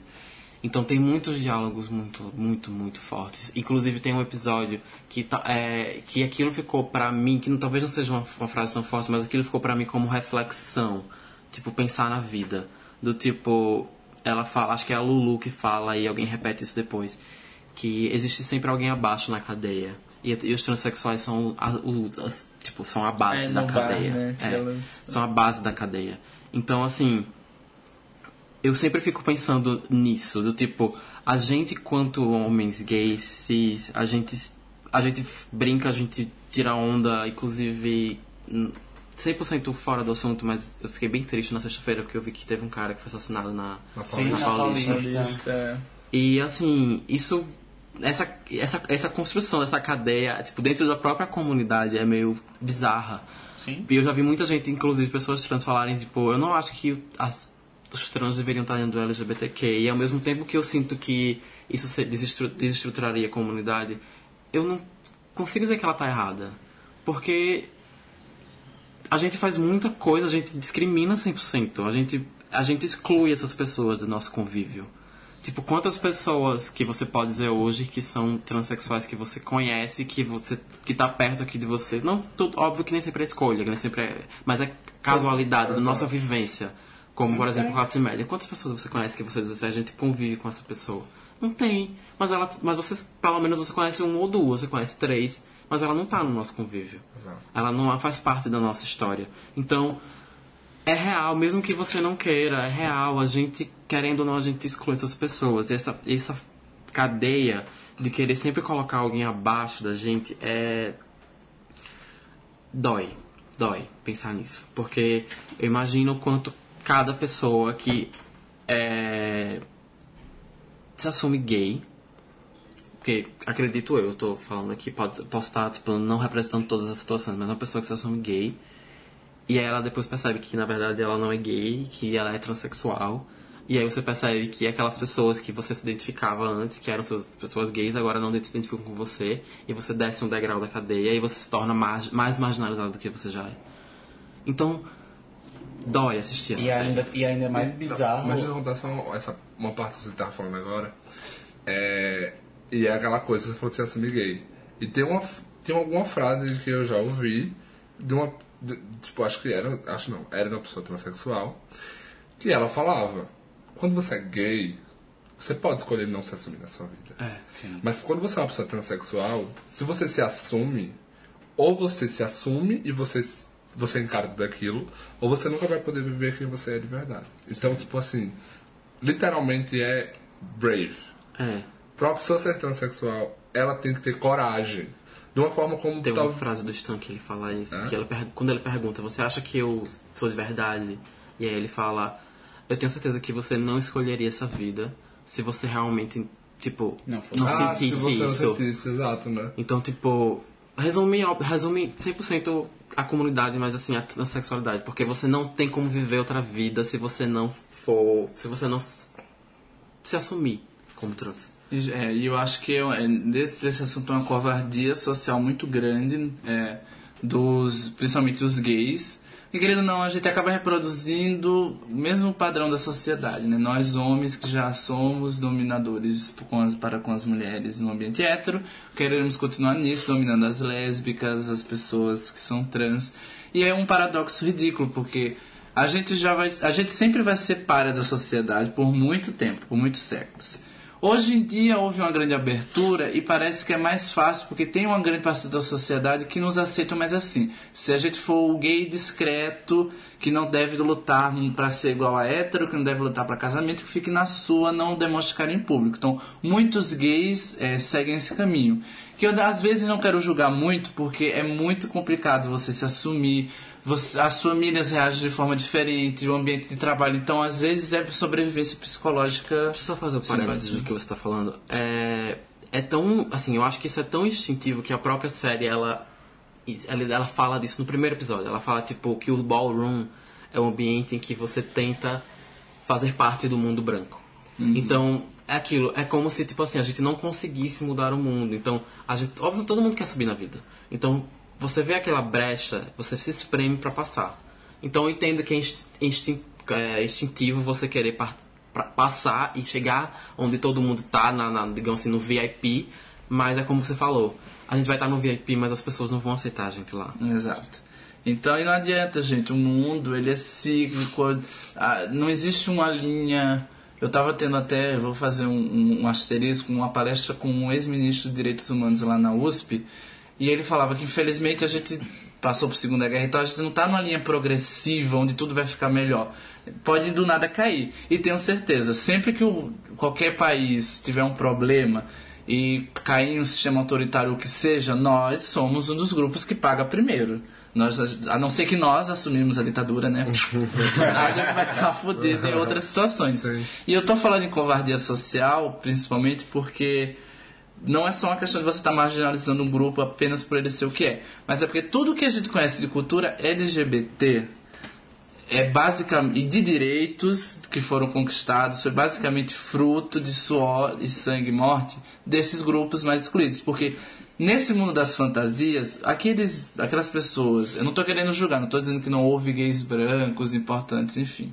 Mas aquelas pessoas que têm Nobody Rescue. Literalmente, ninguém não, morreu. mas Dos brancos, ninguém morreu. é, é, quando você quando você tem um gay branco que se vê nessa situação, é muito mais fácil pra ele. Ele vê, tá, tudo bem, eu sou gay, como o Matson pontuou, mas eu posso não me assumir. Ou então, se eu me assumir, a sociedade pode ser mais light comigo. Entendeu? E e eu não tenho a mesma. Não vou sofrer o mesmo tipo de violência que outros grupos. E é muito mais fácil reproduzir, enquanto gay branco ou enquanto gay cis, os padrões de um homem hétero normativo, mesmo sendo gay. E daí é que vem o nascimento da cultura LGBT. Por que, que ela nasce? Por que, que nascem os balls? Porque os que estavam excluídos disseram, gente, a gente precisa sobreviver, que a gente não vai viver por viver levando pancada. Então eles criam esse. Esse mundo paralelo. Que hoje em dia, principalmente, na época, era algo subversivo. Mas hoje em dia, um RuPaul's Drag Race, por mais que seja bastante requintado, vamos dizer, em mainstream hoje em dia tenha mudado muito, bebe totalmente dessa fonte. As festas gays que tem, uma, qualquer festa que você for, que tem uma temática mais pop, bebe dessa fonte. As paradas LGBTs bebem dessa fonte. Os memes que surgem, os grupos. Então, tudo isso é uma fonte de estrutura social desses grupos excluídos. Que, no, e que nós, enquanto gays cis, e vamos colocar também brancos, estamos agora bebendo, colocando como força e orgulho, mas existe essa covardia social que eu falei de pegar os grupos que são os origi eh, quem originou e continuar marginalizando Se eles. agregando, não fazendo nada. Acender, por favor. É, eu queria contribuir para essa conversa dizendo assim, para dizer tipo que realmente hoje, assim como você falou, an- antes era subversivo e ninguém queria fazer parte daquilo. Fazia parte quem era o, o grupo marginalizado, quem realmente não era aceito, que eram os, os negros, os trans, os, até as drags.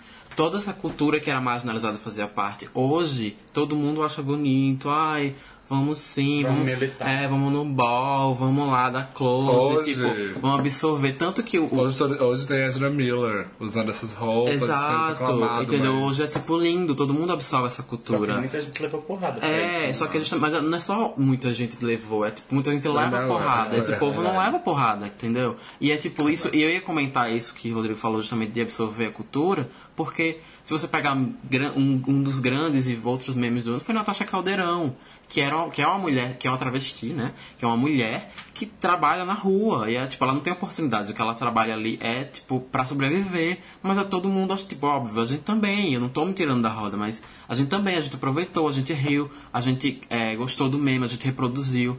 Mas é, se houvesse, chegasse a um ponto de que fosse preciso lutar por pessoas trans, travestis na rua, quantos estariam ao lado delas? Pra rir, todo mundo acha engraçado. Mas a gente acha muito hilário o meme, por exemplo, do Mirella corre aqui. Mas ali- aquilo ali é realidade. Tipo, elas estão se defendendo. Porque a vida delas é literalmente dia após dia. Ela não sabe o que vai acontecer no dia seguinte. Então é muito bonito, entre aspas, a gente falar, a gente tirar onda, a gente achar engraçado essas coisas. E a gente simplesmente, tipo, ah, como homens estamos acima disso, então não precisamos passar por esse tipo de luta. Quando, quando elas que estão abaixo, elas estão lutando por todo mundo que está acima. Então, é pôr a mão na consciência e perceber que, porra, você está aqui hoje por causa dessas pessoas. Elas que estão ali defendendo, levando tapa todo dia e morrendo. Porque morrem várias, milhões. Mas lembra Centenas. Que, lembra que no Brasil é, a expectativa de vida de uma pessoa transexual é 27 anos de idade. Sim. E é o país que mais mata. Que mais É, mata. então, tipo assim, elas morrem todos os dias. Não existe um dia que se passa E no por, que, Brasil. e por que elas morrem especialmente por isso? Porque, 90, e- porque mais de 90% delas tem, tem como trabalho principal a prostituição? Porque ninguém aceita. Porque elas não são convidadas para viver à luz do dia. Porque elas não são pessoas pra grande parte.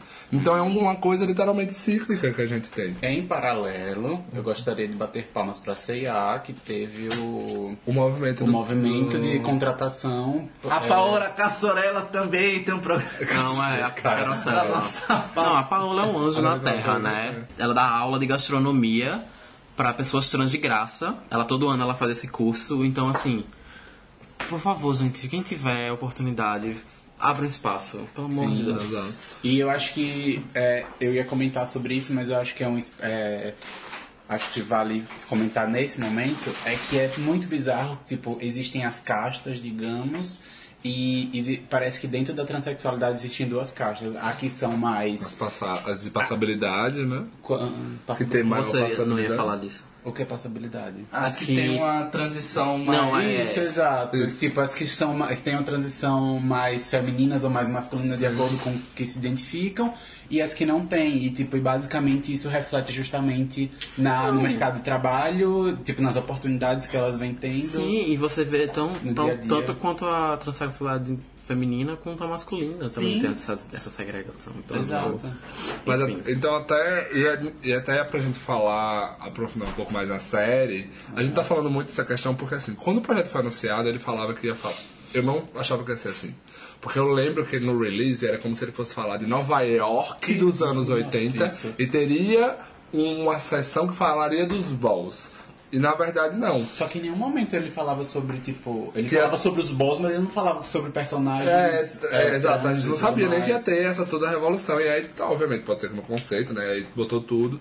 E realmente, a série, e a gente tá falando muito de trans, embora no elenco também tenha latinos, a gente também fala dos negros. Isso. Mas é porque elas são realmente as, tipo, São a, as que a força nunca são motriz. representadas. É, exato, exato. E tipo, a, a, a série consegue trabalhar muito bem isso. Eu acho- Todas as tramas possíveis que você poderia Sim, ter. Tipo, por exemplo, Sim. o que eu acho muito interessante é que anos 80 tem a trama do HIV, que pode ser, claro, que eu acho que pode ser até mais aprofundada, mas ela não é tipo a trama, como qualquer outro produto da época poderia ser. É claro que é interessante, é, mas eu, como eu falei, eu acho que é muito melhor dentro desse, desse aspecto da série serem, terem discursos discussões da humanização desses personagens do que estigmatizar de que tudo que for falado sobre comunidade trans vai, ou, ou comunidade LGBT vai ser é, estigmatizado que tem que ter HIV, o HIV sempre tá lá, por mais que, como eu já falei, é um assunto importantíssimo. É porque o motor da série são as relações entre elas e, Isso. tipo, a, a humanização delas é mais. É,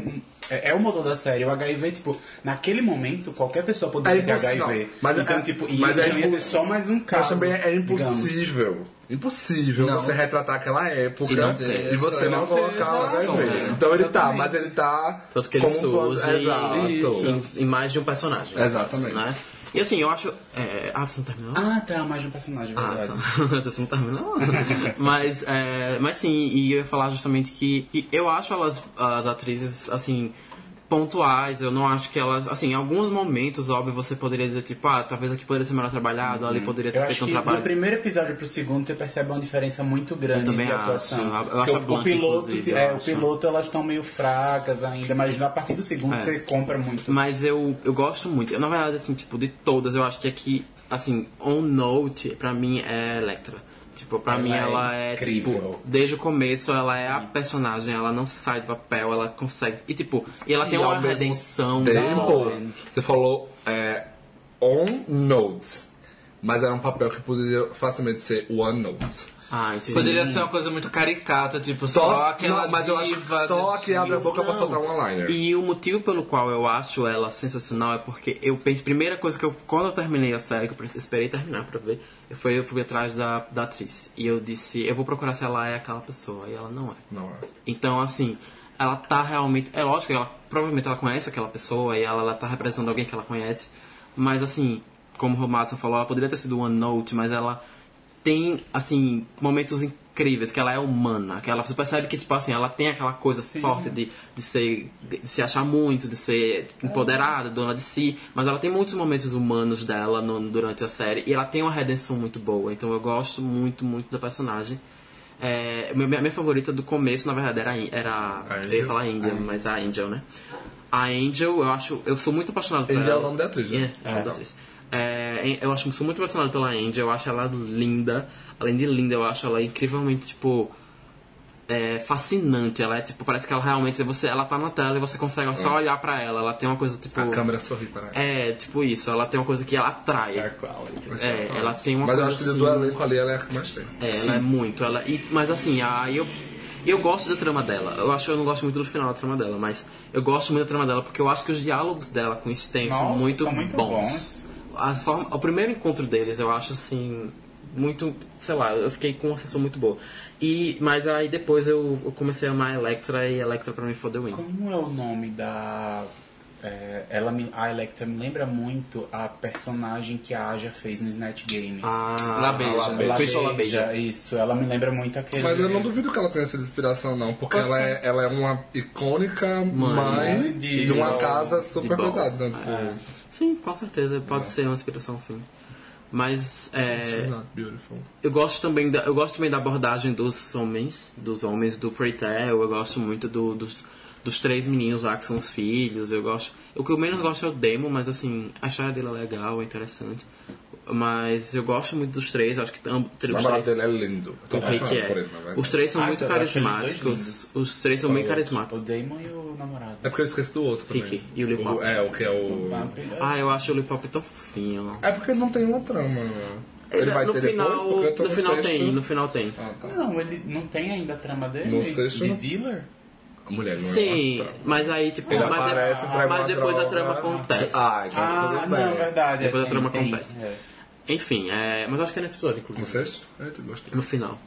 Enfim, aí é, eu gosto muito também do- do- desses personagens. É, tipo, todo, é como o Matson falou, ele aborda, tipo, acho que todos os pedaços de tramas que você pode É tipo um imaginar. menino que, sai de, que é expulso de casa, o outro é. que tem que vender umas coisinhas pra sobreviver. É, a, pros- a, a Angel que A se prostitui.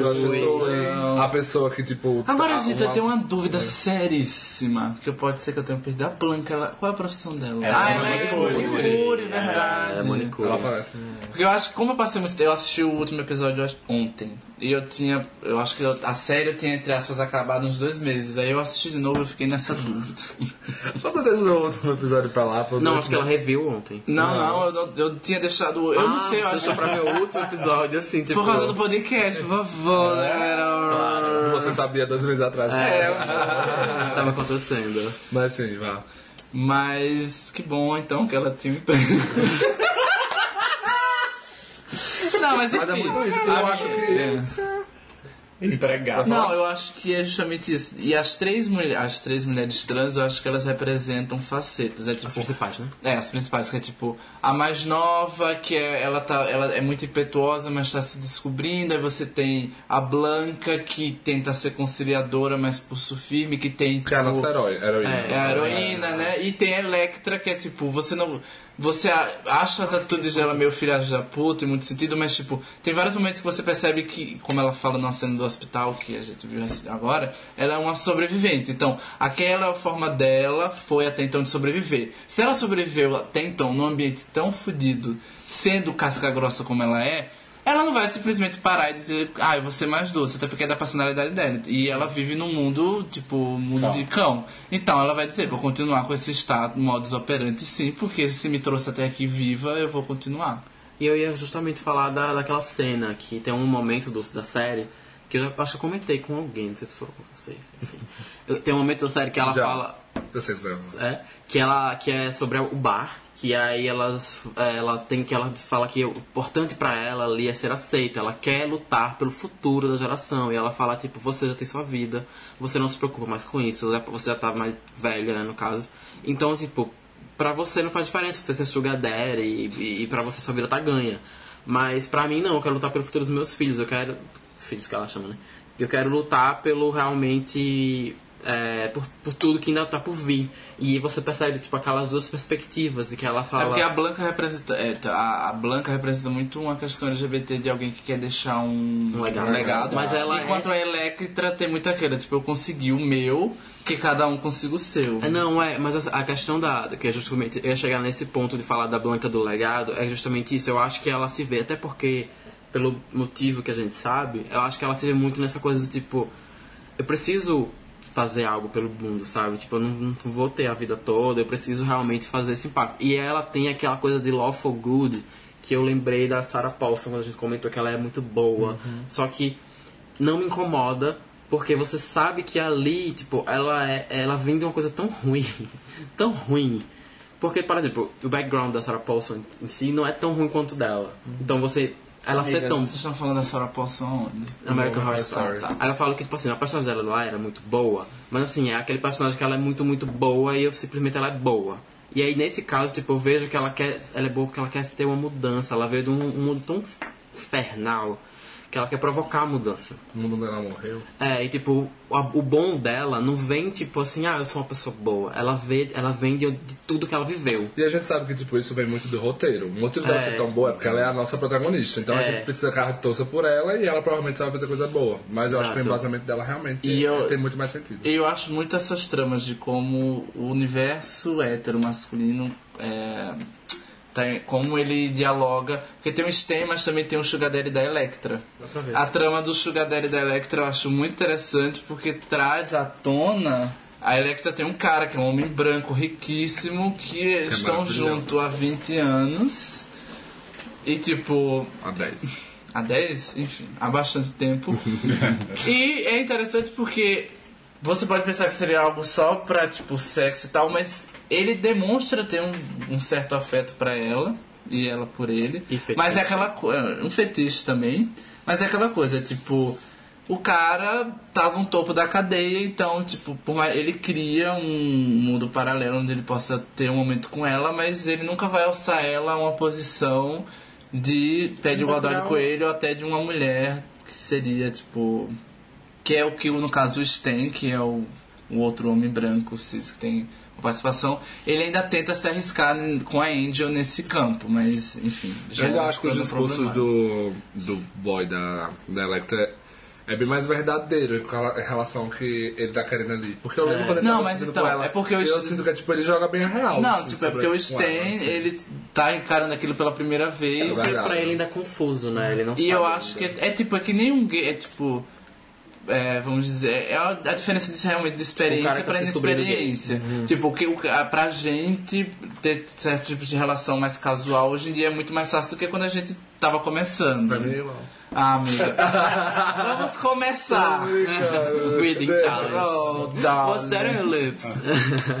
E daí, quando acontece o twist no plot da Electra, eu acho muito interessante quando expõe isso e daí gera uma consequência na vida dela, porque é muito que as pessoas trans enfrentam no mundo da prostituição e quando elas se relacionam com homens cis.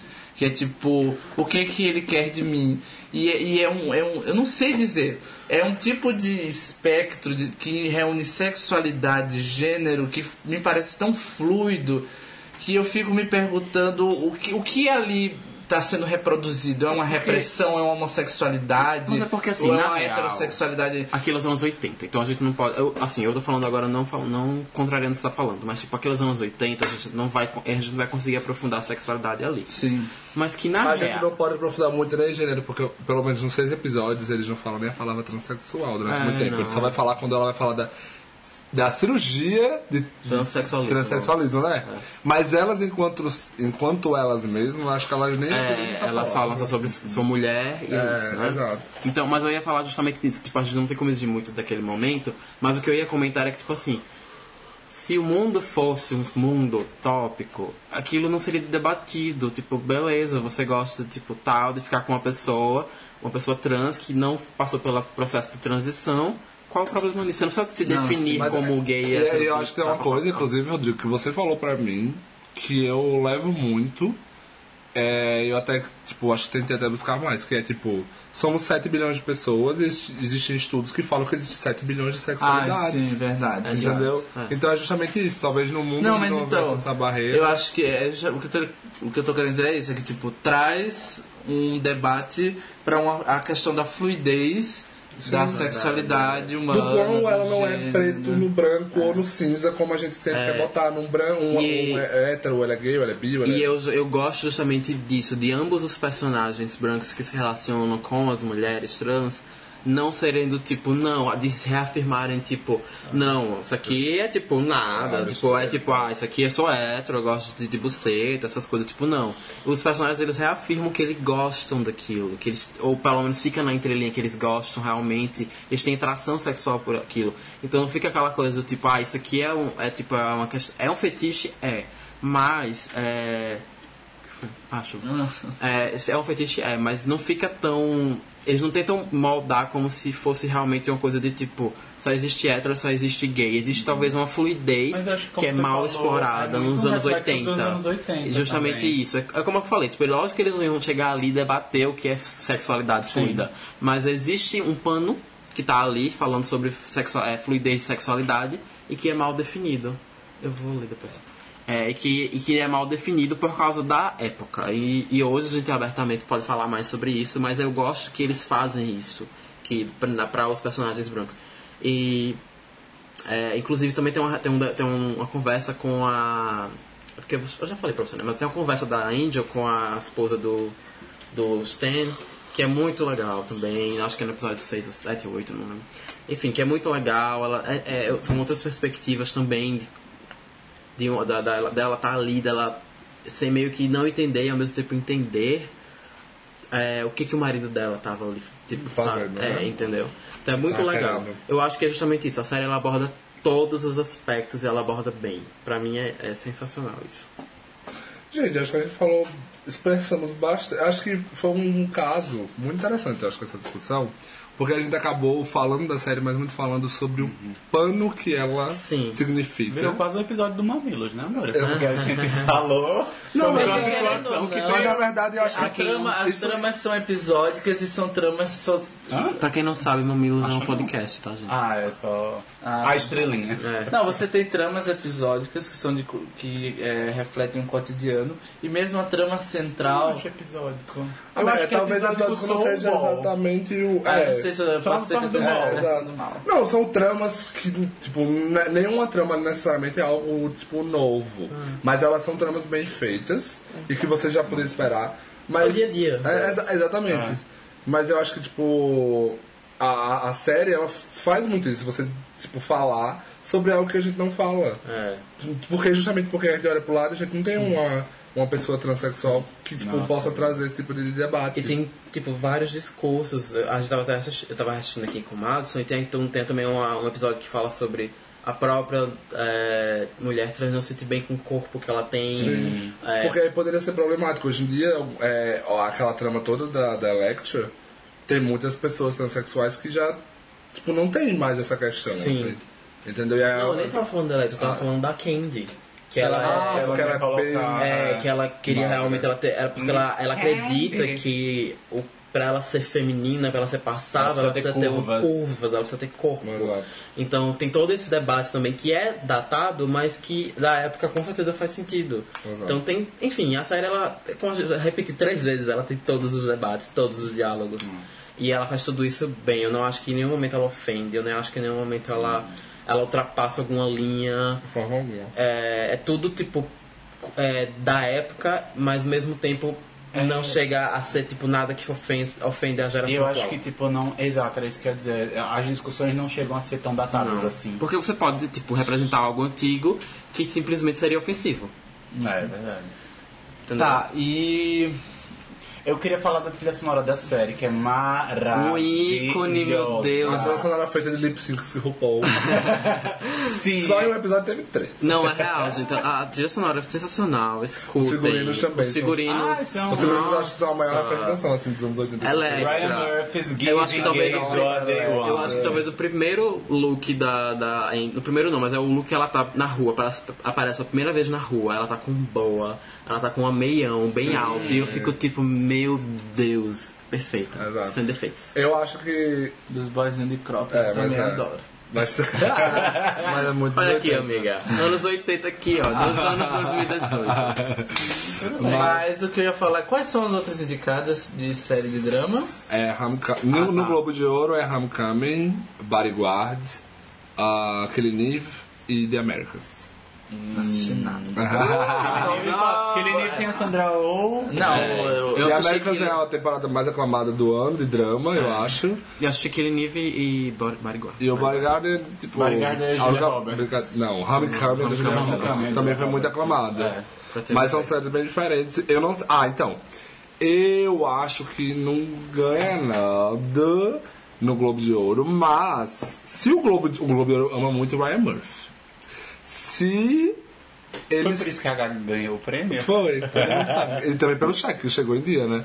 Mas eu não sei, eu acho que tem umas três séries ali. Essas séries estreantes, a Homecoming, a Killing Eve e essa, são séries estreantes. O Globo de Ouro gosta de premiar as coisas antes, Bodyguard antes de também. todo mundo. É, mas essa eu acho que Mas foi renovado também. foi.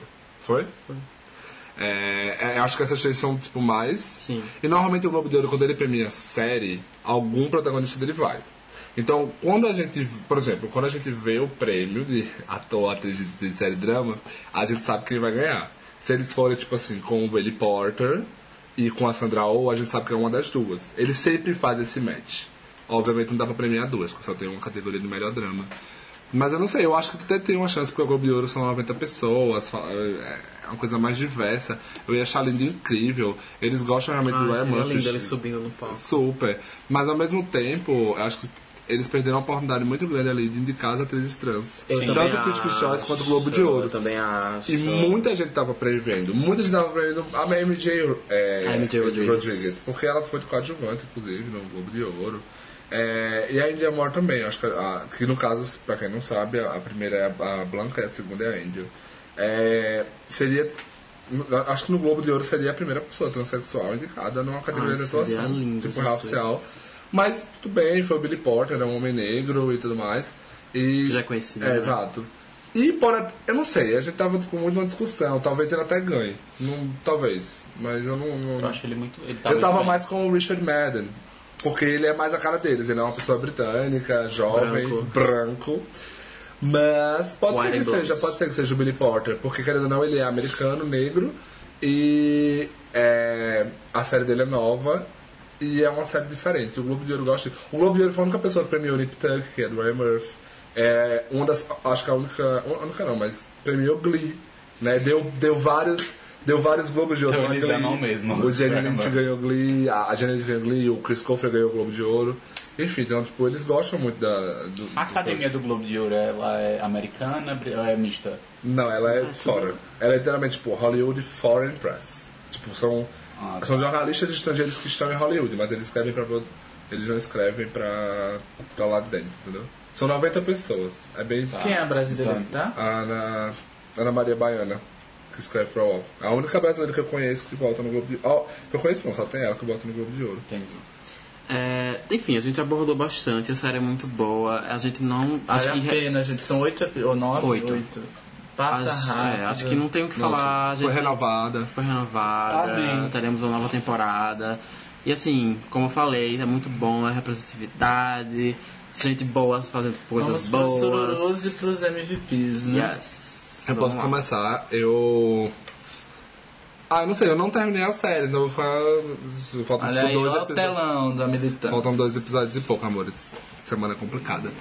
É, não, mas eu, mas de cara, eu não tava querendo ver a série porque eu tava achando que ela ia ser cancelada. E aí eu odeio ver uma série que termina com o final aberto. Se bem que falaram que termina Não, fechado. não, fechadíssimo. Mas quando tava Fechado. passando, ninguém sabia que ia ser assim, né? É. E aí depois eu viajei, enfim. No excuses. É, mas por enquanto eu dou assim, tipo, 4 surus e meio. Tranquilo, tranquilo. Acho que se tem uma besteirinha ou outra de, dire... de roteiro, porque direção eu adoro, os discursos também, enfim, os atores maravilhosos. E o tema é aquela coisa, vai além de qualquer tipo de coisa que eu queira pensar. É uma coisa que dialoga comigo muito bem feita, então 4, quatro surus e meio. Querendo dar 5, mas como eu não finalizei, não vou fazer isso.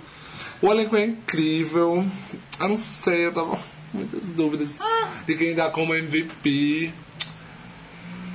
E eh, não sei, eu tava muito na dúvida entre a MJ Rodrigues e a India Moore, que eu gosto muito delas. Eu sei que você vai ficar com a Electra. Então até pra não repetir, eu vou ficar com a MJ Rodrigues, porque eu acho que uma coisa que eu gosto muito dela é quando ela vai dar os sermões para os filhos. E eu acho tão orgânico, tão natural a forma como ela fala com eles, então eu realmente sinto que ela é uma madre que se importa com as pessoas. E porque ela é a pessoa que a série faz a gente mais torcer, e ela realmente é Nossa, ela tomou tanto ali, ela não desiste das coisas. Eu, eu gosto muito dela, então seria meu, meu MVP. Ok. Eu vou pra. Eu vou em quatro e meio. Su- Sururus. É, eu, e meu MVP vai pra Blanca também, pra MJ Rodriguez. Eu vou também dar 4 surus e meio. É só o RT hoje, Menos né? do que. Tá, demais. Eu gosto muito da Angel, é, mas eu acho que tem muitos momentos, às vezes, que ela dá. A trama dela dá uma sumidinha, mas. Eu acho que a- o peso dos diálogos que ela tem com o Stan e também pela forma como ela trata a própria, a própria manutenção da personalidade dela, da questão da transexualidade dela, dela com- ficar nessa coisa de ser mais passional ou encarar mais a realidade. Eu vou acabar dando o MVP pra ela, apesar de que a Blanca e a Electra pra mim estão ali. A India Moore, pau no a caso. pau. A India, é India Moore. India Moore. Índia mais. Ela, ela é filha de Juliane? e é isso, quatro sururus e meio, porque a série tem uma qualidade muito boa e eu acho que concordo com o Matos. Tem uns deslizezinhos de roteiro, mas tipo. Uma- uns traquezinhos de chumbo no Depois eu chão. quero que você fale quais. Eu fiquei. Não, mas não é um deslize de roteiro. Aí, quanto concepção, algumas coisas são tipo, muito Óbvias. óbvias. Ah, Às vezes não são tão exploradas, poderia ser um pouco mais, mas é Faz um pouco questões de escolha só da narrativa mesmo. É, tá. Eu vou abrir um parênteses porque tem uma coisa que eu, eu ia falar quando eu abrisse pra falar e esqueci. Então eu vou pedir esse Poxa, não espaço. temos mais tempo. Eu vou pedir esse espaço porque eu quero. Você vai fazer É, enquete, Mas liga essa né? Né? É, pode ser que. Ai, vou não. Não, tá, acho que pode ser deixa aqui aí. mesmo. É só coisa rápida, mas primeiro eu vou dar a nota, né? É... Então, eu vou dar cinco sururus porque eu chorei com a série, eu me emocionei. Quando eu tava passando, era a minha série favorita da TV. Eu. Eu. É tão. Por mais que eu. Aquela, aquela coisa, existe uma barreira, mas eu ainda assim me relacionava muito com aquilo. Os personagens são maravilhosos. Mais uma vez eu chorei muito. Foi muito. Foi perfeito. Eu tive uma emoção. Eu, fui, eu senti muito bem assistindo a série. E eu gosto. Então, cinco sururus tranquila. É... Deixa eu falar uma coisa rapidinho, engraçado. Que quando a série tava no ar, é que você falou, tipo, eu ficava muito ansioso pelo próximo episódio. Super. Tipo- Acabava e eu ficava tipo, gente, eu quero mais. É, exatamente. Amiga, você sentiu dor, cuidado quando você Senti, diz, mulher, né? mulher, isso foi uma queda. Pânico. A outra, a Sim, outra querendo até que tá na sanise. Ô, bicha! Nossa. Estou pensando no seu bem. Tá. É... E assim, eu ainda agradeci que todo mundo aqui escolheu uma diferente, porque agora eu posso tranquilamente dar o meu MVP pra Dominique Jackson, que é a Electra. Ai, gente, que mulher, que mulher. Ela tem. Assim, óbvio que a gente, como comunidade LGBTQ, a gente gosta também dos readings, a gente gosta de umas frases de efeito, a De gente uma, gosta de, uma, de, de uma diva. de uns né? shades, de umas é uma diva. diva. E ela tem, ela tem tudo isso, ela carrega, mas ao mesmo tempo ela é um personagem forte, ela tem uma história, ela conta, tipo, ela tem tudo, ela, ela é um conjunto de tudo, e eu acho, tipo, aquilo, ela, tipo, ela é realmente. Eu não consigo, como você falou, tipo, tem alguns momentos beat que muita gente pode deve ter um pouco de ranço dela, mas eu não consigo. Do episódio 1, eu torço por ela, amo ela. E me apaixono por ela. Então eu amo Dominique Jackson. Inclusive, só um adendo assim, eu preciso na Season 11 de RuPaul ter esse elenco, alguém desse elenco Eu sendo acho jurado. que Será a? MJ talvez. Não tenho certeza, mas pode talvez. Mas enfim, agora e eu queria fazer o adendo agora pra finalizar essa, essa, essa coisa era pra dizer que a série, acima de tudo, é sobre família, é sobre família. Eu ia fazer, eu fiz um texto uma vez, eu não, enfim, eu nunca publiquei, mas era só um texto que eu precisava desabafar quando eu terminei a série. E a série é sobre família. É, isso pra todas as pessoas, quero dizer isso pra todas as pessoas que estão ouvindo, que fazem parte da comunidade LGBTQ, gays, lésbicas, trans, bissexuais, queer, whatever. A série é sobre família porque a gente é ensinado desde criança que família são aquelas pessoas que a gente nasce, que tá ali, que é sangue, que são as pessoas que a gente cresce, que a gente tem que. que, a gente, que independente de tudo, é que ela vai ser a sua família. A gente Isso sabe. é parente. É, isso quer dizer, tipo, a gente sabe que é, quando você é parte da sociedade normativa, isso pode até ser verdade, mas quando você não é, quando você tem um desvio, isso não é verdade. Qualquer desvio, você já não é família. Qualquer coisa que seja diferente daquilo que eles são, você não é família. Então, você. é Óbvio que não é o caso de todo mundo. Tem pessoas que têm uma família maravilhosa, que aceita, que abraça, que ama você e que, enfim, leva pra tudo que é lugar. E isso é maravilhoso. Mas Para aqueles que não têm, existe, um- uma família em todo lugar. Existe um amigo, existe um conhecido, uma house. Al- existe sempre alguém que vai que se você procurar vai te abrigar. Então, para todo LGBTQ que tá passando por uma situação difícil, procura uma família, procura um amigo, procura alguém para te apoiar, porque só essa pessoa vai entender o que você tá passando. Só essa pessoa vai entender é, os seus- as suas dores, as suas, os seus sofrimentos. A sua família, se ela não te aceita, ela não vai te entender, ela não quer te entender. Não é porque ela não, não é porque ela não pode, não é porque ela é de outra geração, é porque ela não quer te entender. Então procura uma família. E procura, porque faz muito bem, faz muito bem. A saúde mental vai ó, lá pra cima. Verdade. Mas acho que de mensagem final, acho que é isso. O amor, eu acho que a principal coisa que a gente tem que aprender é que o amor não é privilégio para poucos. Eu acho que amor é algo que todo ser humano pode conseguir com o outro e não vai estar dentro de muros ou fazendo parte de padrões que não podem ser seguidos por qualquer que seja o, o ser humano, a diversidade dele. Então, gente, não se dê por vencido. A vida é algo maravilhoso e cada, cada vida é muito especial e vocês vão conseguir celebrar isso com quem vocês quiserem. E, e, Menina, esse podcast Não, de é Natal. tá? Natal, tá muito E família, eu ia- muito amor, muito lá e eu ia agora finalizar com a música Flutua de Johnny Hooker. Celebrar. Ninguém vai querer nos dizer como amar. gente.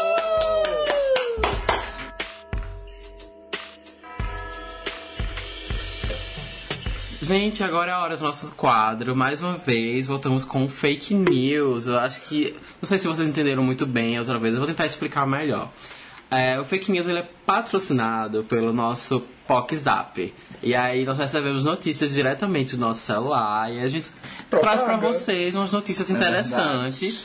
E são com certeza todas verdadeiras, porque a gente recebeu no nosso Zap. Então, Então, a gente tá favor. meramente divulgando as informações pra vocês se sentirem informados, porque o nosso podcast, além de tudo, é informação. Nem Fabiola Report tem as fontes quentíssimas. que nós Exatamente. Mais quentes que o brioche de mate. E vamos agora à nossa pauta, uma pessoa super importante. A queridinha do Brasil, Maísa. Nós menina. acabamos de descobrir, recebi agora no, no Pocket Zap, que ela é a adolescente mais seguida, desbancando Taylor Swift, e Selena Gomez como a adolescente mais seguida do Instagram. T- Taylor Swift, que é conhecida por escrever canções de garotas de 15 anos, e Selena Gomez, que nunca saiu do seu relacionamento com Justin Bieber dos 12 anos de idade. Vamos agora continuar. O que vocês ouviram sobre essas notícias? Olha, gente? eu soube que Larissa Manoela não vai deixar barato. Ela já tá com a lista de namorinhos futuros pra 2019. Ela vai levar todos eles pra Disney e ela vai querer estar nos holofotes de novo e ser mais seguida que Maísa. Porque só o número de namorados que ela vai conseguir de conta no Twitter ela consegue ultrapassar. Se juntar o elenco todo da- do carrossel, acho que já dá pra dar um Menina. Eu acho que tem que juntar o elenco todo de Poliana, que vai durar três anos. Isso é verdade. Não é verdade? Eu acho que concordo. Mas só três, soube que ia durar tipo uns quatro, cinco. Depende da quantidade de boys que ela cansar. Ah, eu soube que vai ser. durar até o Silvio Santos morrer, meio que um pacto. Então, amiga, vai ser a nova novela. Então acaba- Vai ser a nova malhação. Então acaba em 2020, né? Porque eu soube que tá próximo. Mas é, eu soube que Larissa, im- implacável, já tá criando um grupinho pra juntar todos os boys que forem necessários pra ela conseguir passar a Maísa. Na verdade, eu soube que Marina Rui Barbosa cortou o cabelo pra parecer mais jovem pra poder concorrer nessa categoria da adolescente mais seguida. e Amiga, ela você- afirmou: é, meu novo visual reflete os meus 15 anos que eu sinto por dentro. Você sabe que, na verdade, Marina Barbosa nunca corta. Ela está usando uma capa de visibilidade no cabelo pra parecer que é Chanel. Mas, eventualmente, a gente sabe que Isabelle Drummond, aos 17 do segundo tempo, vai puxar essa capa e mostrar pra todo mundo que Marina, na verdade, tem 22 anos de idade. É porque Isabela Drummond tá preparando o remake de Emília ao estilo Sabrina de Netflix. Então eu soube que ia ter Dona Benta como bruxa, ia ter sacrifício de sacinho, ia ser uma coisa pra faixa das 11 da Rede Globo. Eu não sei se vai acontecer. Não, né? Mas- eu ouvi e dizer que o Narizinho, presidente inclusive- vai fazer o Visconde Sabugosa. E Narizinho, inclusive, vai ser Larissa Emanuela, que vai virar. Que não vai ser o nariz aí, mas a questão.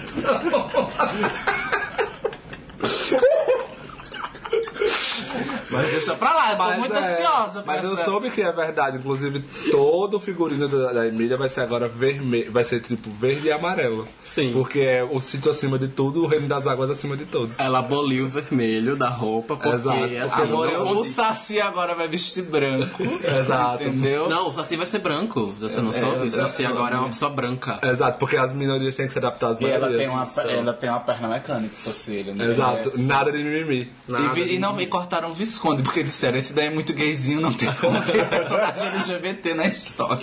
O Rabicó agora é magro, ele Mas fez é, uma. Isso. É, é verdade. E na verdade a Anastácia vai ser quem? A Bruna Marquezine. Isso, porque ela é uma atriz versátil que Exato. faz todos os tipos de papéis. A nossa Scarlett Johansson. Na verdade, o que eu soube é que ela, como eles estão economizando, ela vai fazer a Anastácia e a Dona Beta ao mesmo tempo. Ao mesmo porque ela é uma atriz de, de- de várias facetas. Sim. Inclusive ela é falsa, com muitas pessoas.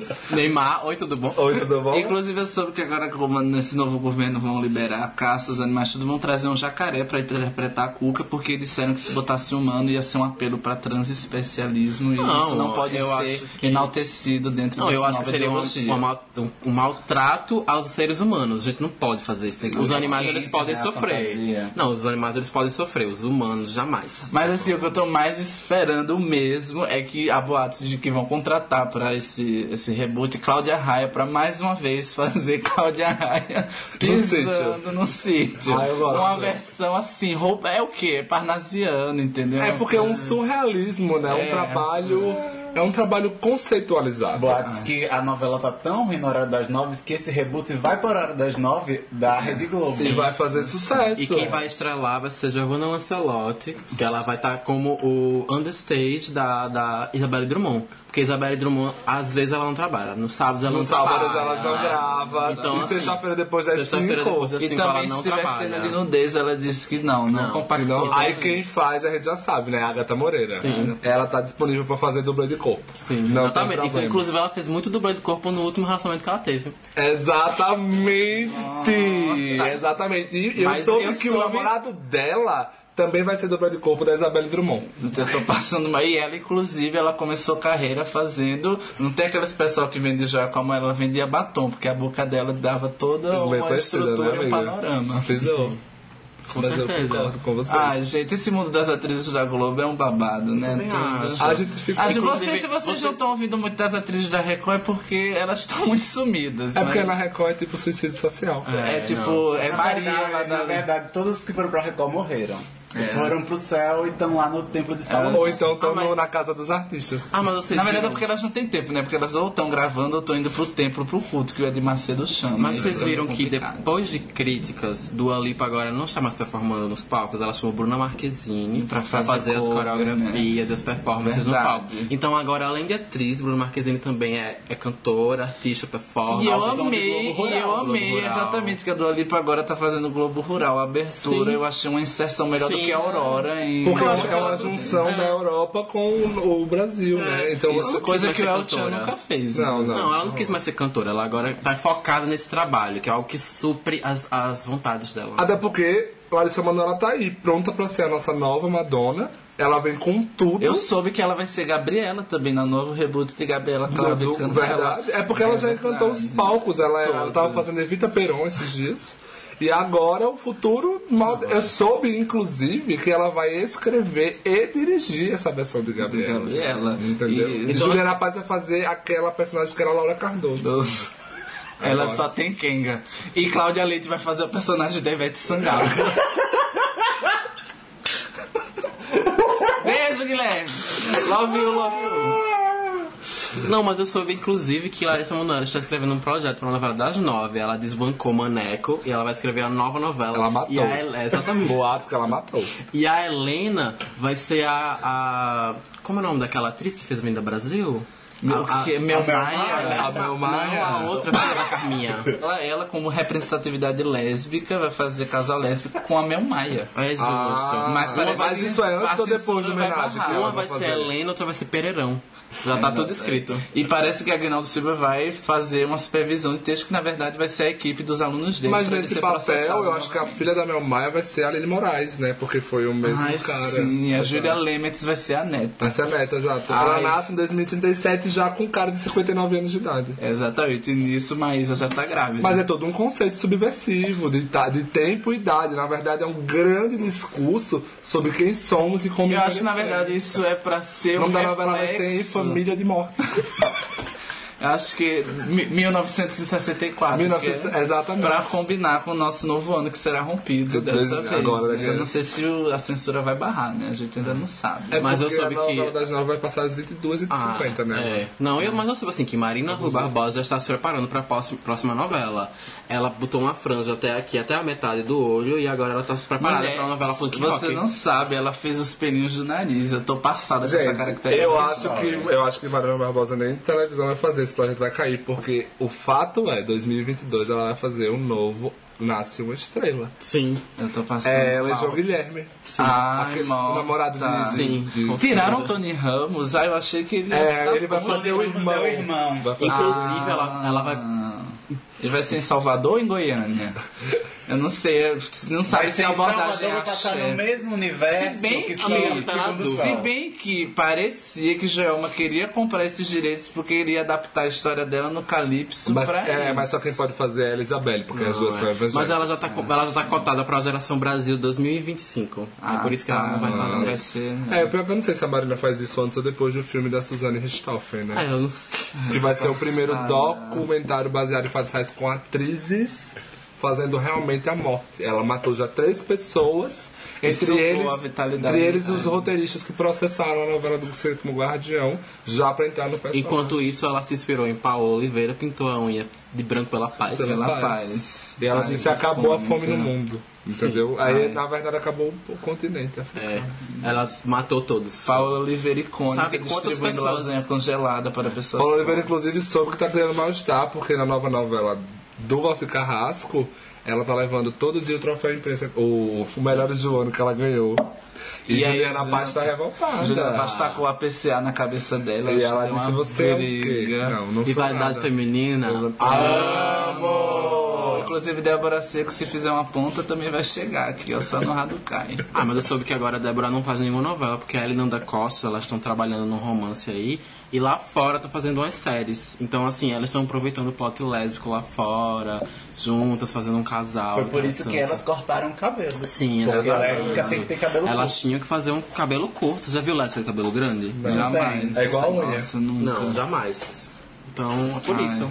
Mas, gente, é assim, é muita notícia. A gente tentou informar vocês o máximo É, a gente- possível. Espero que vocês tenham absorvido aqui. Porque é muita informação e a verdade é assim, ela tarda, mas ela não falha. Não. Se vocês trouxerem mais notícias, é só entrar nos nossos inbox e manda notícias. Manda nudes. Ainda não, manda notícia. Se vocês transarem com famosos, manda os tapes pra gente. Sim. a gente vaza tudo. Principalmente se for. Eita, deixa pra lá. Deixa pra lá, Rodrigo. É, mas é isso, gente. Assim, eu espero que vocês tenham se sentido informados. O quadro aí tem esse objetivo. E assim, por favor, né, espalhe as informações que a gente tá aqui. Isso Tudo que a mesmo, gente sim. trouxe é, Zap, veio direto do nosso WhatsApp. Então é importante, gente. É sempre se manter informados, tá? É, fica por aqui o nosso, é, nosso fake news. E até semana que vem. Bye!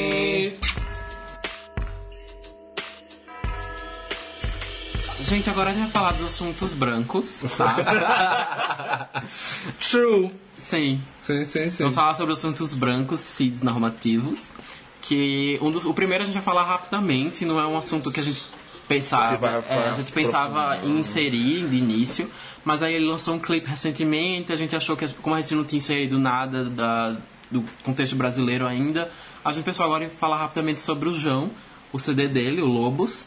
E um pouco sobre o Me Beija com Raiva, né? Que foi o clipe que ele lançou. Mas a gente vai falar de forma bem rápida, assim, só pra dar um, um, uns Um opiniões. overview, né? Uma coisinha assim. Mas aí, o que, que vocês acham? Eu me retiro do recinto. É, a Rodrigo ela não entendeu muito a pauta, então ela não ouviu. Eu não entendi você. Não me mandaram isso no meu No, inbox. no memorando da Rodrigo não tem essa Ela parte. só abriu as nudes, a pauta ela não abriu. Mas então, é... o que, que você achou, Jorge? O que, que você acha do, Eu? da pessoa, do, do, do CD? Ah, quando a gente conversou ontem, foi ótimo.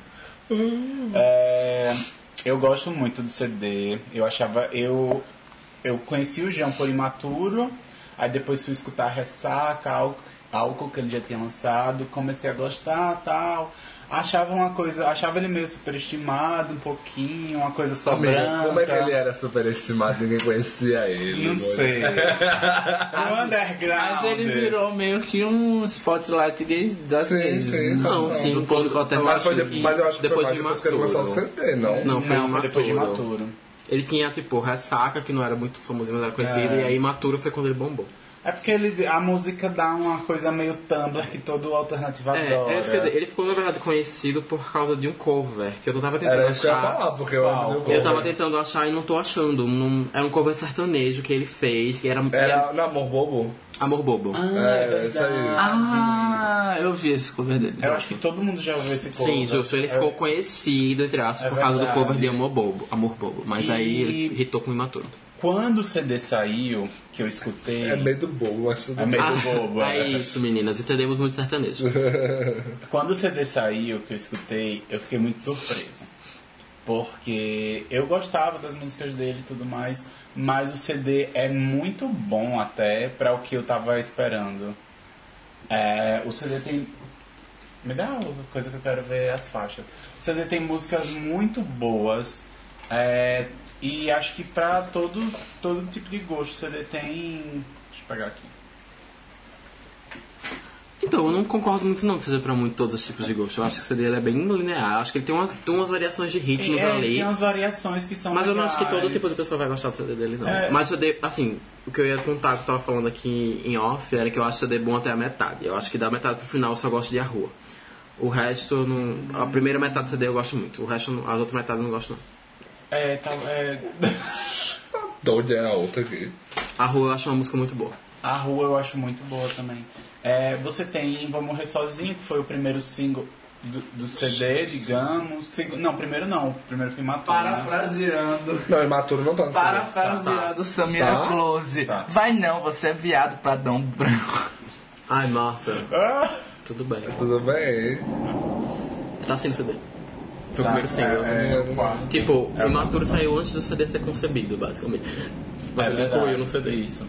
Aí você, agora sim, é, eu acho Vou Morrer Sozinho uma coisa ma- é bem conceitual, só pelo, pela proposta dele de tipo, a- só pela proposta do CD e do que ele propõe, mas tipo, não é a melhor escolha de single. Tipo, você tem Me Beija com Raiva e Lindo Demais, que todo mundo que ouviu o CD tipo, ficou apaixonado pelas músicas e precisava.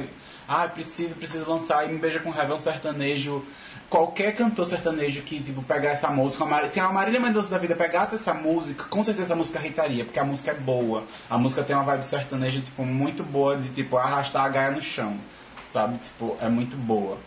É A gente sério. percebe quem é a corna do grupo. É. Oh, mulher. Mas, e aí você tem. A Lindo Demais também é muito boa. A Rua também é uma música muito incrível e é totalmente diferente do que você tá escutando no CD. Que é a uma rua coisa. é o sopro de ar fresco. É o CD. sopro de ar fresco. Você percebe ele é uma coisa mais malandra na voz dele e tudo mais. Enfim, no geral é um CD bom.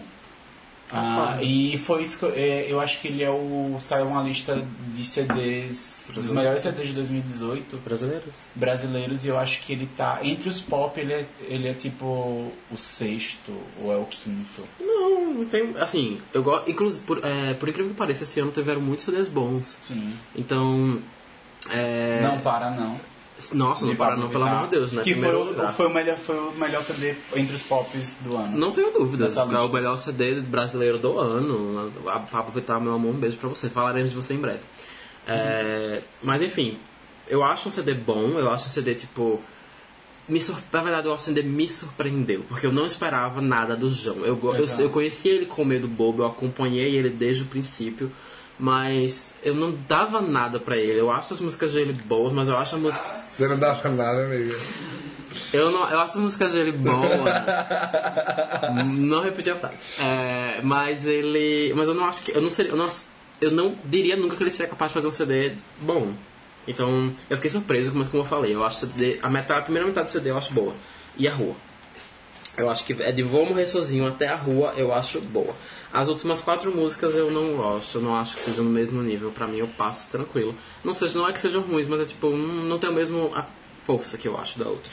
Então, assim, eu acho o CD legal e tal, mas. Não, eu acho que talvez sexto, se eu fosse pensar nos CDs do ano, eu teria que pensar direitinho, mas talvez, tipo, fora do top 5 eu colocaria. É, eu acho muito. Assim, eu não. Realmente não conheço o Jean. Eu lembro que ele foi pauta num grupo que eu participo, porque. Por coisas pessoais de pessoas que conheciam ele. É, tipo, não, não tinha ouvido as músicas dele em si. Na verdade, acho que eu ouvi Ressaca. Ai, tem Mas o Ressaca tipo- também, que é boa. é não. Não tá no Não. CD. É, e eu não achei nada, tipo, minha vibe. Aí no dia que saiu o lançamento, eu tava num grupinho assim, aí todo mundo disse, "Uh, gente, vamos ouvir o CD do João. E eu acabei me surpreendendo também. Eu achei que a voz dele, tipo, ficou bem, sei lá, mais dinamizada, melhor trabalhada num CD do que necessariamente na, no, Porque na música todo do mundo bicho. reclama que ele geme, não canta nas outras músicas. É Ele um tem uma voz muito. eu não Ele sei canta, né, dizer. Ele É um privilegiado, né? Mas eu realmente achei o CD muito bom e eu concordo com o Victor. Eu acho que esse CD tem uma vibe, tipo, Katy Perry no segundo CD, que é o... Segundo CD não, no, No Prison. Prison. Porque, tipo assim, 50% do CD é legal e o resto do CD alguém disse, vamos fazer alguma coisa pra encher. E eu lembro que eu fui ouvindo e cada uma era melhor do que a outra. A minha música favorita continua sendo Me Beija com Raiva, do CD todo. Eu acho ela super catchy. Tipo, é- fica muito na cabeça, ficou muito na cabeça por muito tempo. É a única música que eu tenho salva no meu Spotify do CD todo. É, e aí, eu lembro que todo mundo gosta muito de Lindo Demais, mas eu tenho um ódio, porque quando ele tá cantando a música, ele dá um grito. E ele dá um grito todas as vezes, e eu fico com. Eu não consigo, eu não consigo conceber aquele ali pra mim e guardar. É, eu não sei, eu não consigo gostar dessa parte da música, tem a mas eu sei que é a parte robótica. Eu acho Eu gore, adoro. mas eu acho maravilhosa. Não, eu adoro. Eu falo, porra, a gente se ama. É, é muito Mas bom. tudo bem. Mas eu, eu acho que tipo, é, é muito isso. A Vou Morrer Sozinho também. É, então, assim, é um, é um tipo de álbum que hoje em dia os artistas novos não necessariamente fazem, eu acho. Porque ou você vai para aquelas coisas que estão fazendo sucesso, tipo funk sertanejo, ou é uma coisa realmente muito conceitual. Tipo, você pega um Jalu da Jalu, vida, você pega. é. É uma coisa bem mais diferente e experimental, na verdade. E o CD não. Ele é um CD pop. Um CD, tipo, e pop, quando a gente concebe pop, a gente pensa muito em dance e coisa assim. Mas assim, ele é um CD pop dado no contexto brasileiro. E eu acho que ele trabalha muito bem isso Com aí no, no CD, com, as- com algumas tal, influências é. de outros, de, de outros Mas insertos, eu- a forma de Mas você construir. falou assim, a Marília Mendonça pegasse essa música, mas eu não acho que Marília Mendonça seria. Não sei, eu peguei Ela Marília teria que mudar. Não, é tipo, ela teria que fazer um feminina. arranjo muito diferente, porque eu acho que ela é muito pop. Ela é pop, pra é. pop Eu não acho sertanejo. ela muito pop. Eu acho. Eu acho que ela tem uma vibe pop com uma raiz sertaneja ali que facilmente você consegue. Ai, Mas então, eu acho que o sertanejo, mesmo, sei lá, de um Gustavo Mioto ou de uma coisa assim. Mas eu acho que é, até. Não, mas é um sertanejo universitário, que você estava falando desde sempre. Mas eu acho que até para um sertanejo universitário, você teria que botar um pouquinho mais. É. Mas ela é, ela tem uma vibe de sertanejo, isso é óbvio sim. que ele for nessa É, direção. tipo, é como eu falei, tipo, acho que não dava pra transpor 100%, eu acho que teria que mudar o Ah, arranjo. É, mas a, a essência é essa mesmo. E eu ainda acho que a, a voz dele tem umas coisinhas assim que realmente não é 100% assim. mas ele também tem muito o que fazer, vi né? Cada um tem seu tom. Mas enfim. Mas Mas, é então vamos isso. só falar rapidinho dessa, dessa questão do clipe, da polêmica que tá rolando, pra, só pra. Ah, Então, gente, eu. É, é meio bizarro, vamos soltar uns teas aqui que a gente é insider. É. Mas é brincadeira. É assim, eu tenho um amigo, tipo, que eu conheço há 5 anos, e ele falou pra mim que, tipo, pode ser até que ele seja uma pessoa bissexual, mas eu já fiquei com ele. Aí, tipo, eles são do mesmo interior daqui do estado de São Paulo. Exato. Ele falou até que ele já fez cirurgia de, eu, plástica, porque o nariz dele não era, não era desse jeito. Enfim. Então, assim, ele é um artista, ele é uma pessoa que supostamente é LGBT. Mas. E aí eu achava que ele era abertamente LGBT, porque criou-se um, um, um, um abraço da, da comunidade LGBT com ele. E aí quando ele fez essa Eu Vou Morrer Sozinho, supostamente poderia ter um significado da pessoa gay. Só que aí eu fui ver e ele não. Não, Não. nunca. Tem- se Não não me engano, tem um vídeo muito antigo, muito antigo, da época que tinha, ele fazia vlog, foi, participou de um vlog, que ele fala sobre sexualidade, mas eu- não é uma coisa sumida. E desde então ele nunca mais falou sobre sexualidade.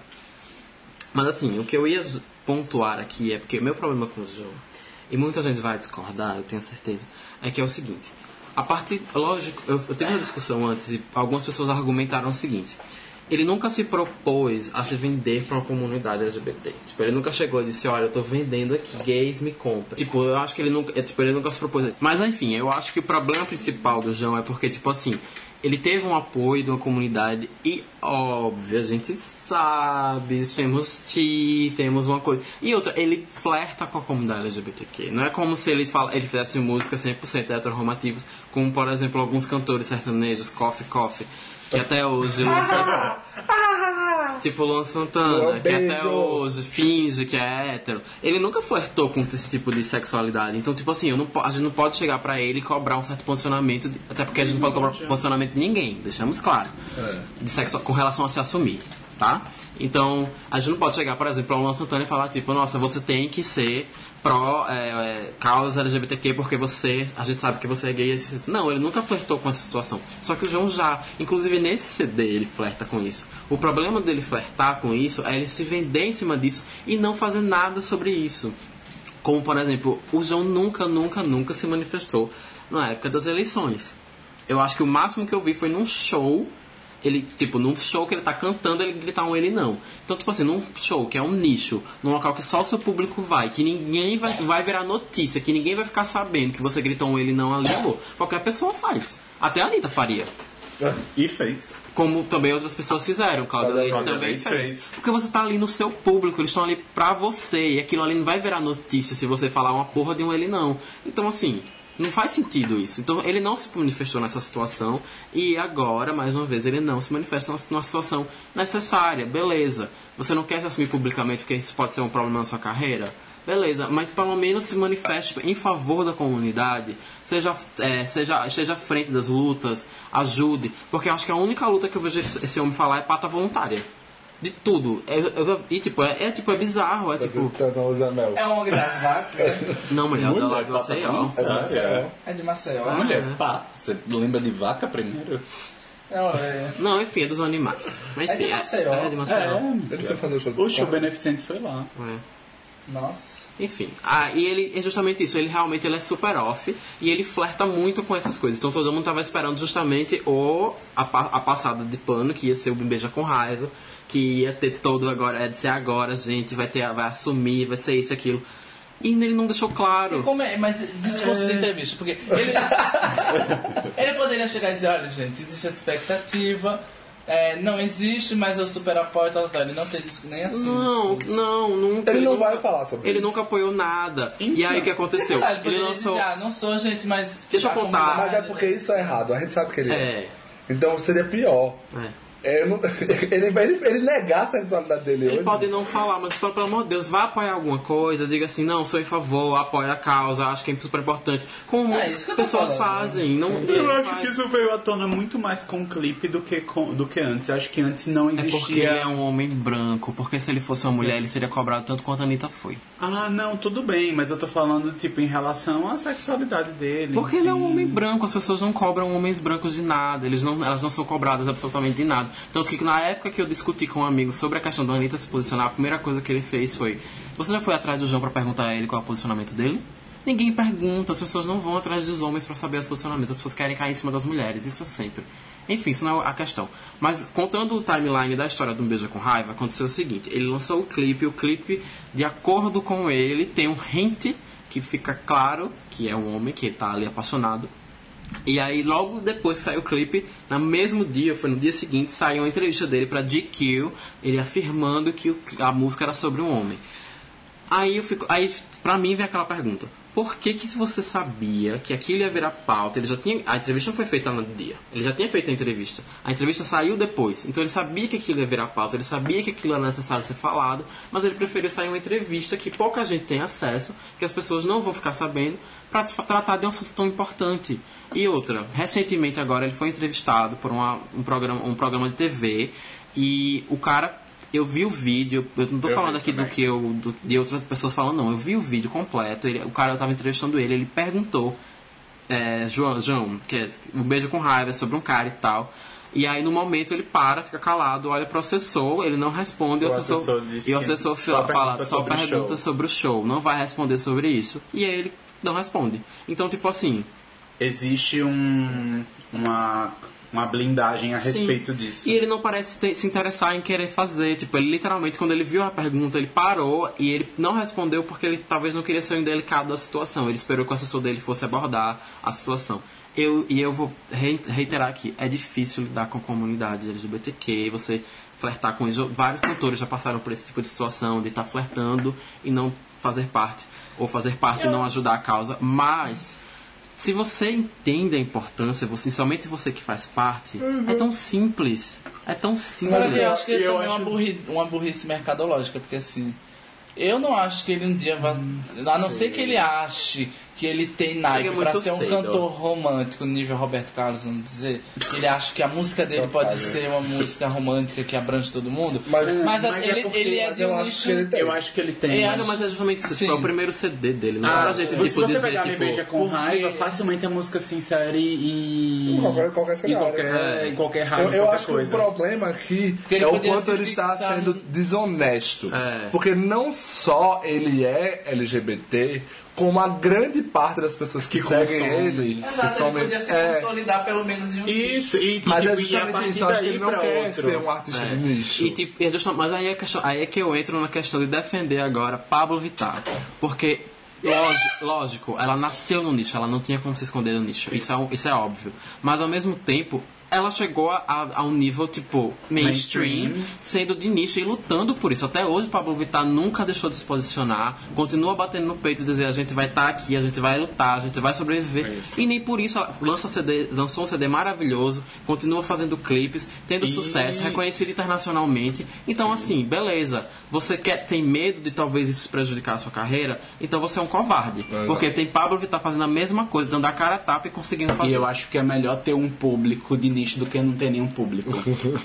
Pelo menos você vai ter alguém ali apoiando Tudo ali. bem, Anitta, ouviu? E assim, eu não tenho nenhum problema com o fato do clipe ser dúbio e tudo mais, só que tipo, eu acho a narrativa Ele do clipe até muito isso Não tem legal. problema nenhum. Porque, tipo, depois a gente até que assistiu o clipe, a gente até discutiu se é, o fato ele tava apaixonado pelo cara e o cara beijou a menina e ele queria o cara. Então ficou aquela coisa. Não, só pelo que ele tipo, deu a entender ainda era é, essa. era essa, só que eu acho que o maior problema. Só, deixa eu só terminar? completar. Mas eu acho que o maior problema é a forma como ele agiu em cima disso Sim. e da polêmica em cima do clipe e tudo Sim, mais. não vejo problema nenhum com o clipe. É, e eu não acho, assim, tipo, de fato, eu não acho que ele tem que se assumir, ou que ele tem. Não acho, só que, tipo, o grande problema é como ele tá lidando com isso e como isso tá repercutindo e ele tá nem aí pra isso. E é meio, sei lá, é meio triste você ver uma pessoa que tipo, poderia ser uma voz nova pra Isso. puxar sobre esse assunto, mesmo que ele não quisesse se assumir, ele, como o Vitor falou. É, existem artistas que são héteros e apoiam a causa, sejam atores ou cantores ou apresentadores. Então, assim, tipo, por que ele não fazer isso se ele não quer, tipo, literalmente.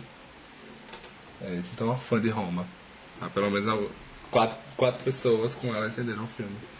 É, mas então, eu acho que é tipo muito isso. Ele poderia estar sendo uma, uma adição muito legal a. a E ele tem, ele tem contato, pelo que eu vejo, ele tem contatos, eu não sei qual é a gravadora dele, Acho é acho Sony. Sony, né? Ele Acho tem é contatos muito bons porque, tipo, ele lançou Vou Morrer Sozinho e em menos de um mês ele tava no programa da Globo cantando a música. Tudo bem que no Só Toca Top, tipo, tudo bem que assim, não é um Faustão, não é nada, mas Pablo- assim, a Pablo- você tá na A Rede Pablo Globo. foi depois dele, de Safloca Pop.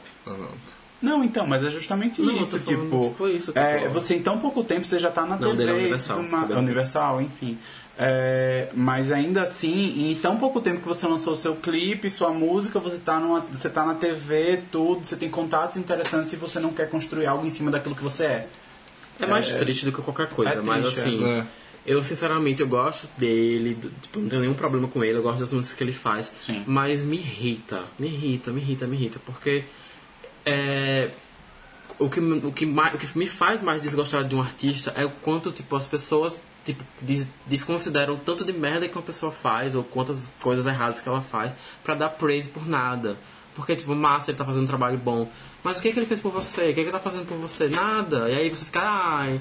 Mas não, fica, não dá pra gente ficar falando o tempo todo disso de todo mundo. E, e, é, vale lembrar que a maior artista pop da atualidade, eu acho que da história até, é, deu a cara a tapa pra tudo. A Madonna construiu a carreira dela dando a cara a tapa, se- sendo quem ela é, defendendo minorias, fazendo seu, seu rosto ser a linha de frente daquelas minorias em uma época em que todo mundo criticava e ela Não. era destruída por conta disso. E então, que- tipo, eu não entendo por que brasileiro, artista brasileiro acha que ele não pode se posicionar sobre nada. Porque isso faz o seu.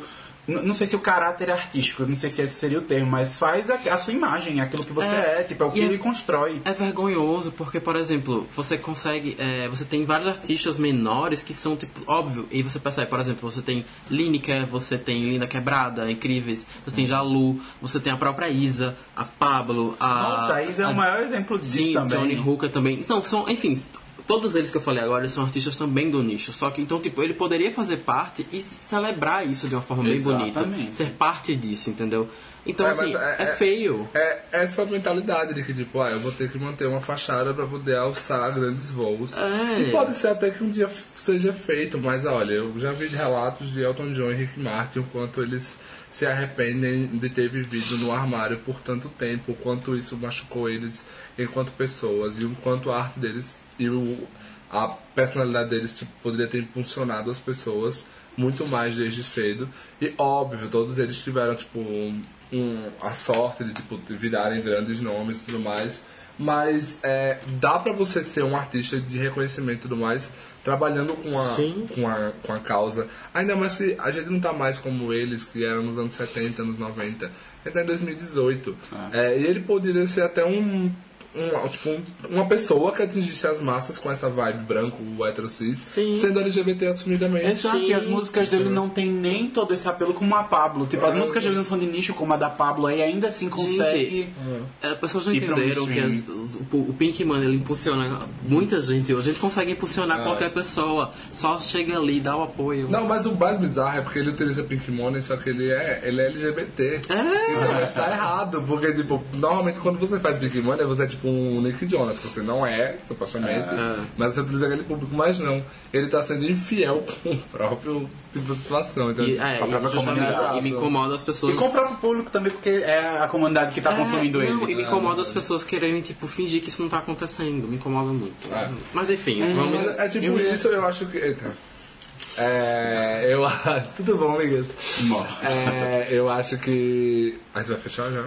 Ah, eu pensei, você quer falar É. mais uma coisa? Não, só queria. Ah, Eu queria ia falar uma coisa só que eu não lembro o que é, mas eu acho que já falei o que falei. Não, mas é, eu acho que é, nota, né? é uma mensagem que fica aí pra ele, que ele provavelmente vai ouvir a gente futuramente. Com certeza. tipo, velho, se expressa, faz, faz teu jogo correto. Eu acho que você É. pode ser uma. Até porque como eu falei, qualidade você- do trabalho tem, o trabalho é bom. Ele pode se desenvolver ainda E mais. outro, assim, eu não. Assim, eu posso estar errado, mas eu não acho que ele tem algum problema com a sexualidade dele. Também eu só acho. acho que, Não, né? não, é então, só uma assim, escolha. É, então tipo é isso. It's a choice. É, É justamente uma escolha isso. consciente visando o mercado. Isso. Mesmo que seja um pensamento arcaico. Então, mas é como eu falei, a gente não pode arrancar ninguém do armário, mas assim, escolhe o lado certo da luta, faz as coisas certas, não fica, tipo, fingindo. Porque, tipo, se, se você realmente não quisesse, tipo, brincar com isso, por que você fez uma música que basicamente dá a entender que você é gay? Uhum. E você não afirma que é gay, ou bi, whatever, sabe? Se você realmente não quer se assumir, faz música pra hétero, ué. Faz as músicas que não tem duplo, eu não tenho, duplo eu não, sentido. é, eu não- que não tem duplo sentido exatamente. Eu tenho certeza que o público LGBTQ não vai deixar de,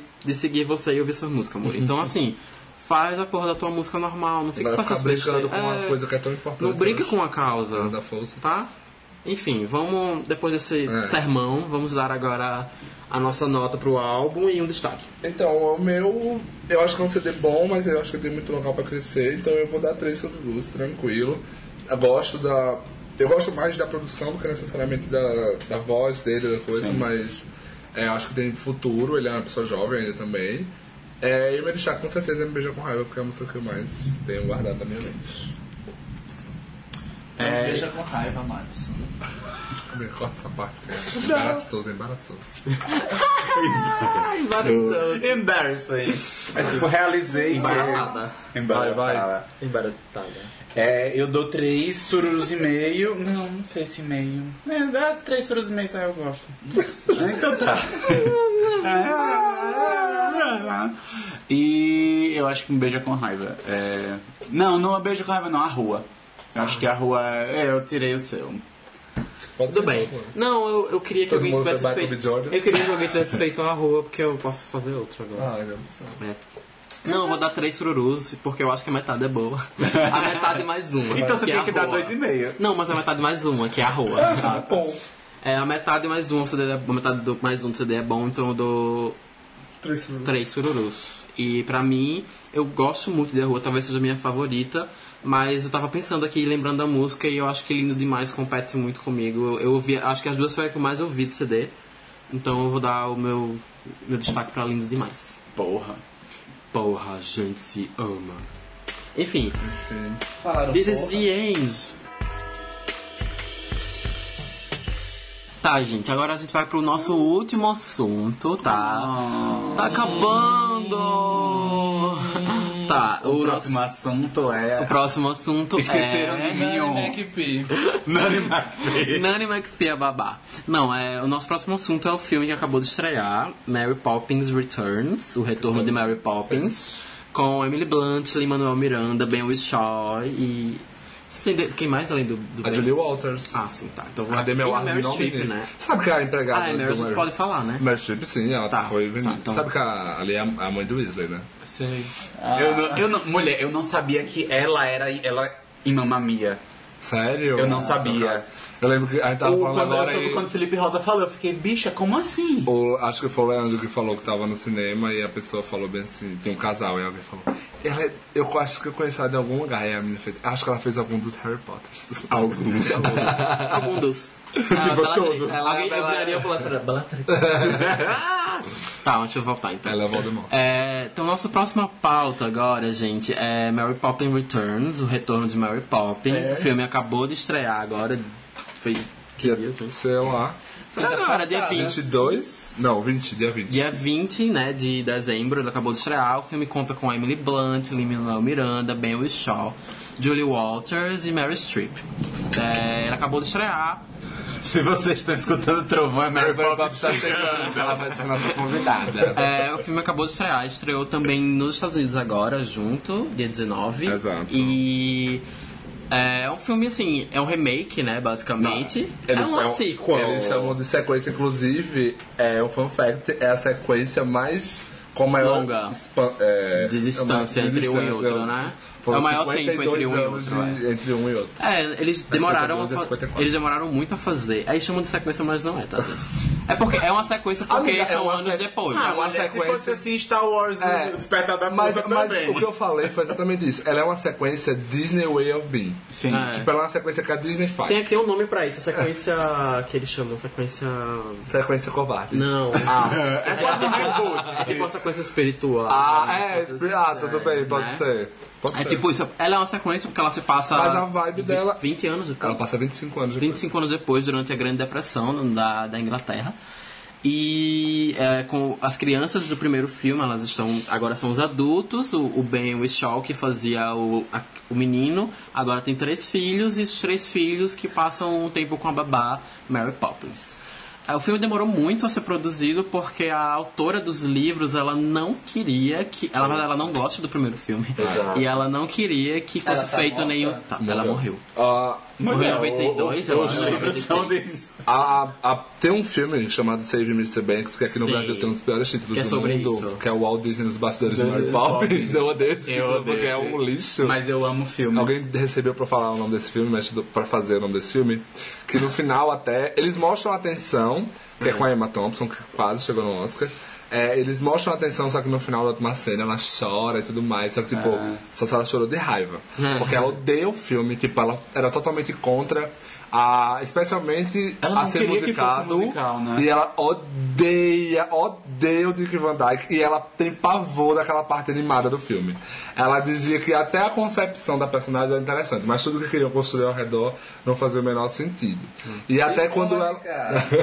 e até quando ela vendeu os direitos nos anos 90 para o produtor de teatro musical, para fazer um, uma versão musical, ela falou que deixava com tanto que no papel, tipo assim, não pudesse entrar em contato com ninguém que fez o filme original. Tipo, especialmente os compositores.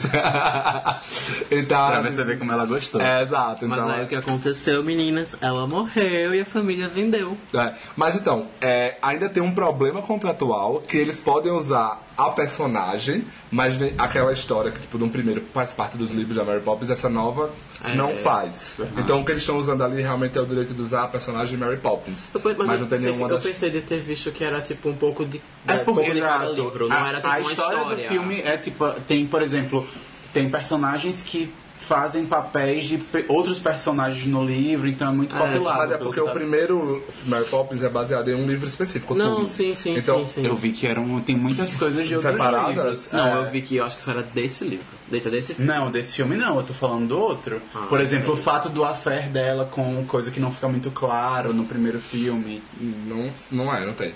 Com Bert. No livro tem. Com Bert. Isso, Bert. Ah, tá. Então, tipo. Tudo bem, pensei que era com o pai. Ah, não. É, Mary Não, Poppins eu ia é dizer que não, não tem nada de sentido, porque ela é a, a, a, chocada. babá. Mas é, eu, enfim, porque o que eu tinha visto era que, tipo, esse eles usavam mais o direito realmente da personagem da Mary Poppins, que a Disney realmente ainda contém. É, eu posso estar daí. enganado, mas eu pensei. Eu, eu Mas pode de ter ser. algo assim. Enfim. O, você vai falar? Aí e é tipo, vamos lembrar que é um é realmente um musical. É do diretor que mais fez musicais, eu acho que em Hollywood Rob recentemente. Marshall. O Rob Marshall começou na Broadway como coreógrafo, mas aí ele fez o Annie pra televisão, que é até com Kathy Bates. Aí, final de 99. Aí depois ele reviveu o gênero pro Chicago. Você falou a N. N, é, exato. É, eu não sei se aqui é algum tipo órfão N ou só N, mas enfim, é pra TV. N. Aí depois ele fez o Chicago. Aí ele faz um filme que não é musical, que é o Memórias de uma Geisha. Aí ele vai fazer um outro musical que fracassou, porque o Chicago ganhou o Oscar de melhor filme. Aí ele faz o, o Nine, que foi um fracasso. Aí ele vai fazer um outro filme com a Disney, que é o Piratas do Caribe, fez muito sucesso. Aí depois ele fez o Caminhos da Floresta, que é um outro musical também pra Disney, que também fez sucesso. Com Emily Blunt. Exatamente, que eu acho que foi daí que ele percebeu que ela é Nossa, simplesmente o maior o- cristal do mundo. Ele fez o Piratas do Caribe ruim. Que é o 4. eu Amiga, acho. ele poderia ter feito o 2 e o 3 também, que é tudo ruim. Mas é. Ela falou, ele fez um ruim. Eu, eu juro que eu fiquei tipo. qual- É, qual deles não agora? Ah, Eu e o, aqui, ó, o, o, primeiro, o primeiro e o terceiro são O maravilhosos. terceiro no fim do mundo? Não, o Baú da Morte. Não, Qual o terceiro, o terceiro é o fim do mundo. Ah, não, O o, Baú da segundo, Morte é o é, segundo. o segundo é muito bom, é isso. O primeiro e o segundo são muito. Mas é, então ele, ele, é- ele fez outros gêneros, tipo drama e aventura. Mas ele realmente é um diretor. Ai, eu falei, meu Jesus eterno. Vai falar de Johnny Depp, tá vendo? É isso que dá. Gente, queimou? Eu acho que Queimou. quase. Não, Ah, queimou. ah, foi a de lá? Foi. Eu pensei que tinha sido. É, eu pensei que tinha entendido essa. Mas. Ai, nossa. A gente vai cortar isso. Vai, claro, vai. Vai. Oh, mulher. É, pelo Cuida da tua vida gay. Ai, corta não, porque Mas- ela ficou bem feminina. Não, mas se não cortar tem que explicar, né? gente? Eu cheguei no aqui. Gente, deu uma luz que queimou. Vou... Ah, Gente, mas- por favor, vão no Patreon, pague a gente, que a conta de luz não tá dando. Mas é, tipo, ele é realmente mais conhecido por fazer, tipo, filmes musicais. Esse já é o segundo filme que ele faz pra Disney, é, de musical. Tá rindo aí, né, Enzo? E enfim, tá, então posso falar, né? bora. Não gostou. Você assistiu o primeiro? Assisti. Tá, então todo Só mundo. que eu não lem- eu, eu reassisti, só que eu reassisti pela metade anteontem, porque tipo, eu não lembrava de muita coisa do Não, filme. eu imagino, mas. Tipo, eu não lembrava do 64. Burt, eu não lembrava de muita coisa. De 64, né, Mori, também. Mas enfim, é, acho que todo mundo aqui viu o primeiro e o segundo. Então, assim, eu, eu gosto muito, eu acho, eu acho inclusive melhor do que o primeiro. Eu acho que ele. É, uma coisa que. É porque eu, eu li a crítica da Folha, eles falaram uma coisa in- interessante. Que eles, eles criticaram muito. Que milagre. Ok. A crítica da Folha. Ah, Eles não dão uns bonequinhos? Ah, não, agora é estrelinha. Assim, né?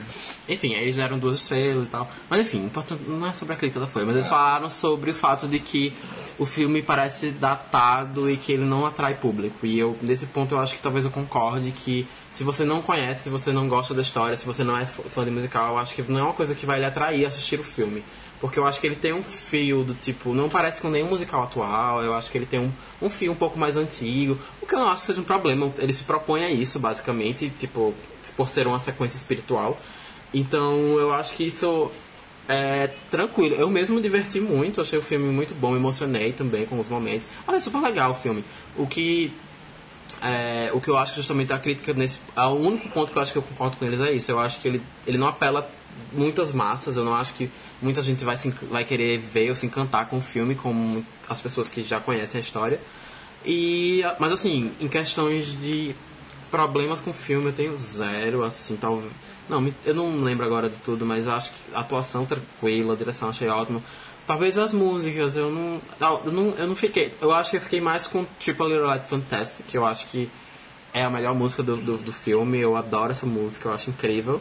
Mas de resto eu não lembro. Triple A Fantastic é a dos Lumes? É, Ah, eu acho a melhor. Eu não gosto do ato.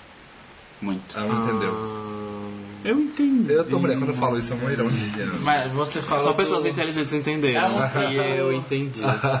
Que eles dançam muito. É. Eu também achei um pouco extensa, much. Ah, mas a... É porque eu não gosto do personagem que é Lume. O, O Jack. Não gosta do... Eu não gostei do Jack. Nossa, você eu não não senti. Ah, eu também acho ele. É um nojo Eu não sei se é o ator, não, não sei, mas Nossa, não. o Lin-Manuel? Princesa do. Tudo bem. Não sei. É, então, mas enfim, justamente, eu acho que as músicas elas não me pegaram muito. Eu, eu lembro pouco das músicas. Eu lembro dessa, que é a Triple Light, e da outra que foi indicada, que é The Place Where Lost Things Go, que é o que, que ela canta. Ah, Que é o Oscar Cid. É, eu lembro muito dessas duas músicas, mas mais porque elas estão cotadas ao Oscar do que pelo fato de ser marcantes. Mas a Triple Light Fantastic eu gosto muito, eu acho muito legal.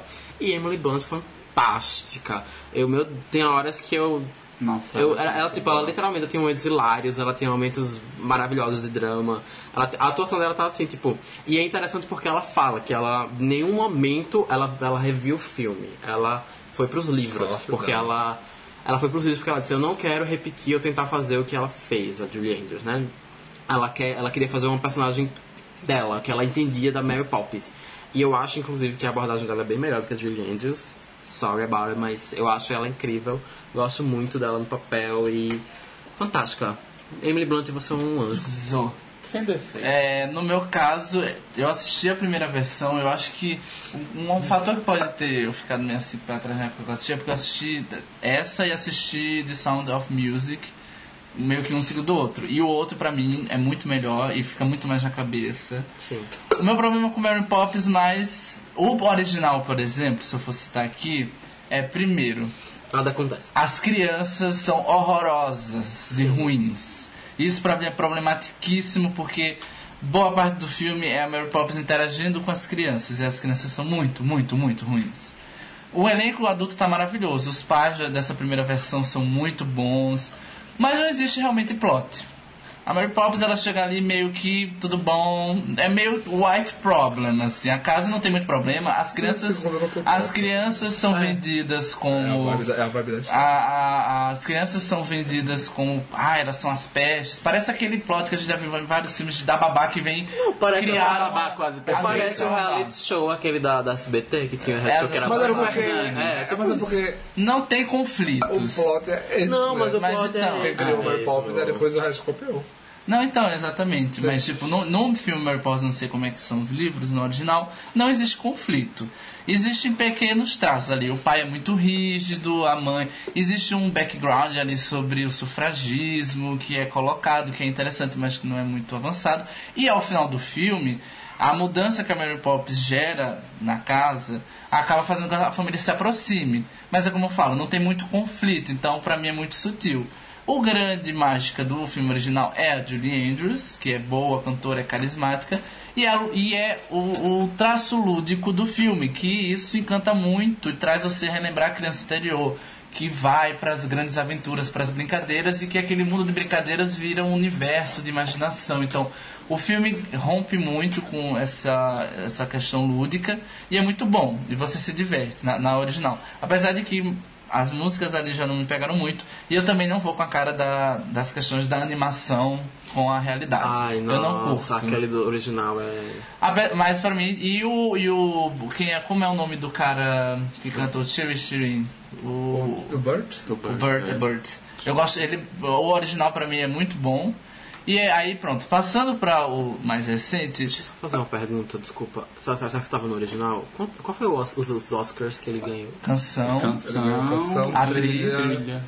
Atriz, mas é tudo, tipo, tudo. É, efeitos especiais. São todos técnicos. Foram quatro técnicos E e, atriz. e atriz. Tá, e pulando pra o, o filme agora atual, aí é o que eu falo, eu- tudo bem, eu sei que quando você faz um reboot, um remake, enfim, o que acontece, é muito bom você manter algumas coisas da estrutura original pra trazer nostalgia. Mas eu acho meio cansado pegar um personagem e fazer semelhante ao que seria o Burt. E fazer praticamente construir um mesmo enredo pra ele semelhante ao do outro, apesar de que tem traços de diferença sim, tem ali um romancezinho, uma coisa. Mas eu achei meio preguiçoso essa parte, mas não me ofende, nem gosto muito, nem desgosto.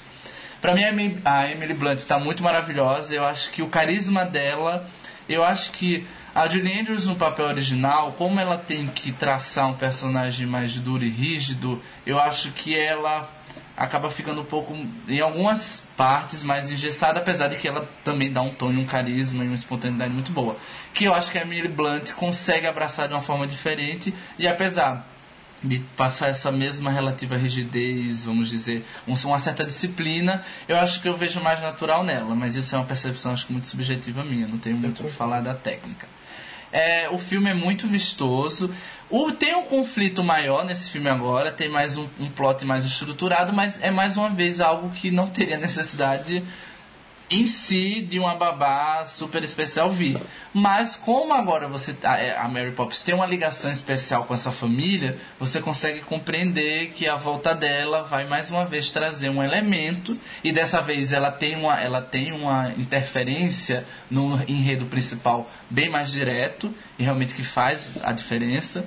E as crianças, eu acho todas as três, eu acho a menina e, o mais novo maravilhosos. O do meio é ok. Mas, tipo, tá muito bom.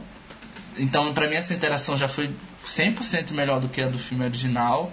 É, e ele. E no Rob Marshall tem essa coisa da grandiosidade aos números musicais dele. Isso se encaixou muito bem.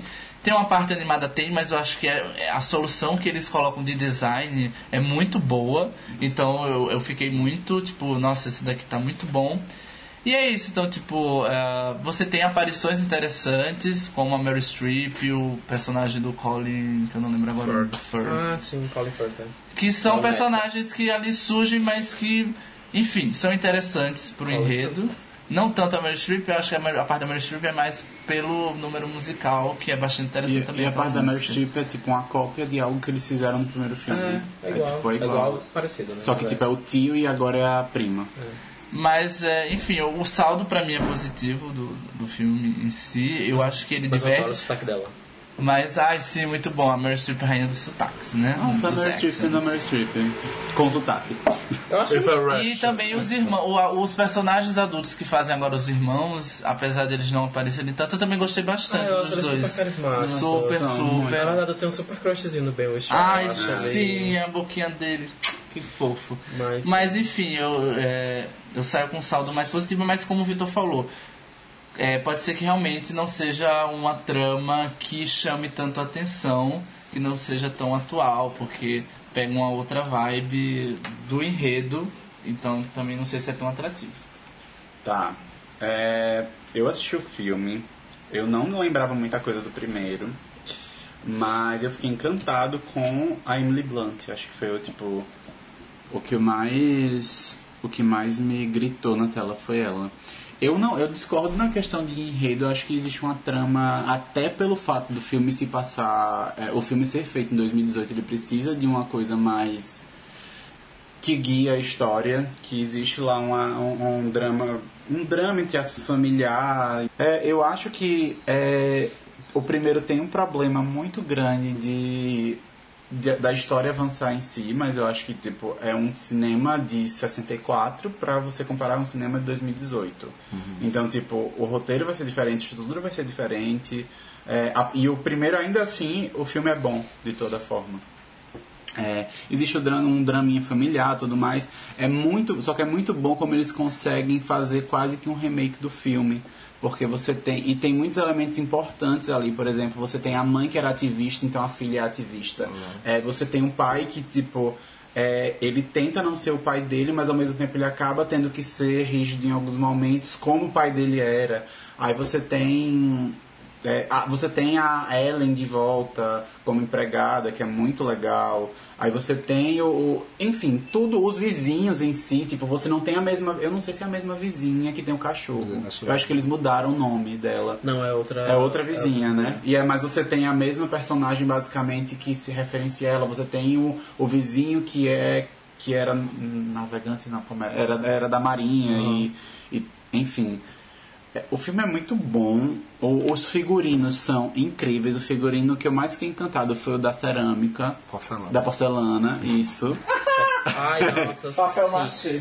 Porque no primeiro filme ficou tão mal feito. Ah, amiga, é 64, né? Mulher, mas é um figurino. Eu sei, sei lá, eu não acho mal feito, não. Tipo, os efeitos eu nem considero, tipo, whatever. Mas, tipo, eu acho o figurino tão mal feito.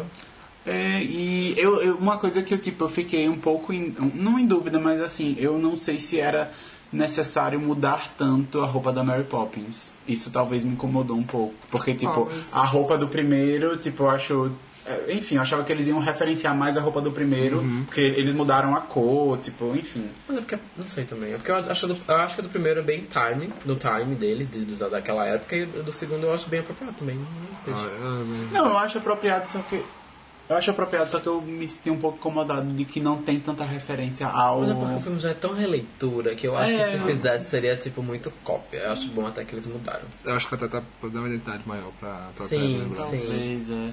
Mas sobre as músicas, eu não, eu não vi nenhuma música que fosse uma. Ah, agora quem tá dando opinião é um fã do Little Monstro. Se fosse super Isso, não tem nenhuma música assim que me grite, que fala tipo, nossa, que música que se destaca. Só que o meu ato musical preferido é o do livro, que eles Sim, estão, Perfeito, tipo. sim. É, A não- covers not a a covers not a- isso. Muito bom. Mulher, é o de porcelana. Não, é não, de porcelana. Não. É, o do Porcelana, sim. Eles, ah, é, eles vão pro, pra terra da porcelana Aí de- lá. quando voltam. Não, aí depois eles. Eles, teatro. eles, eles, can- eles estão no circo, tipo no tá, circo.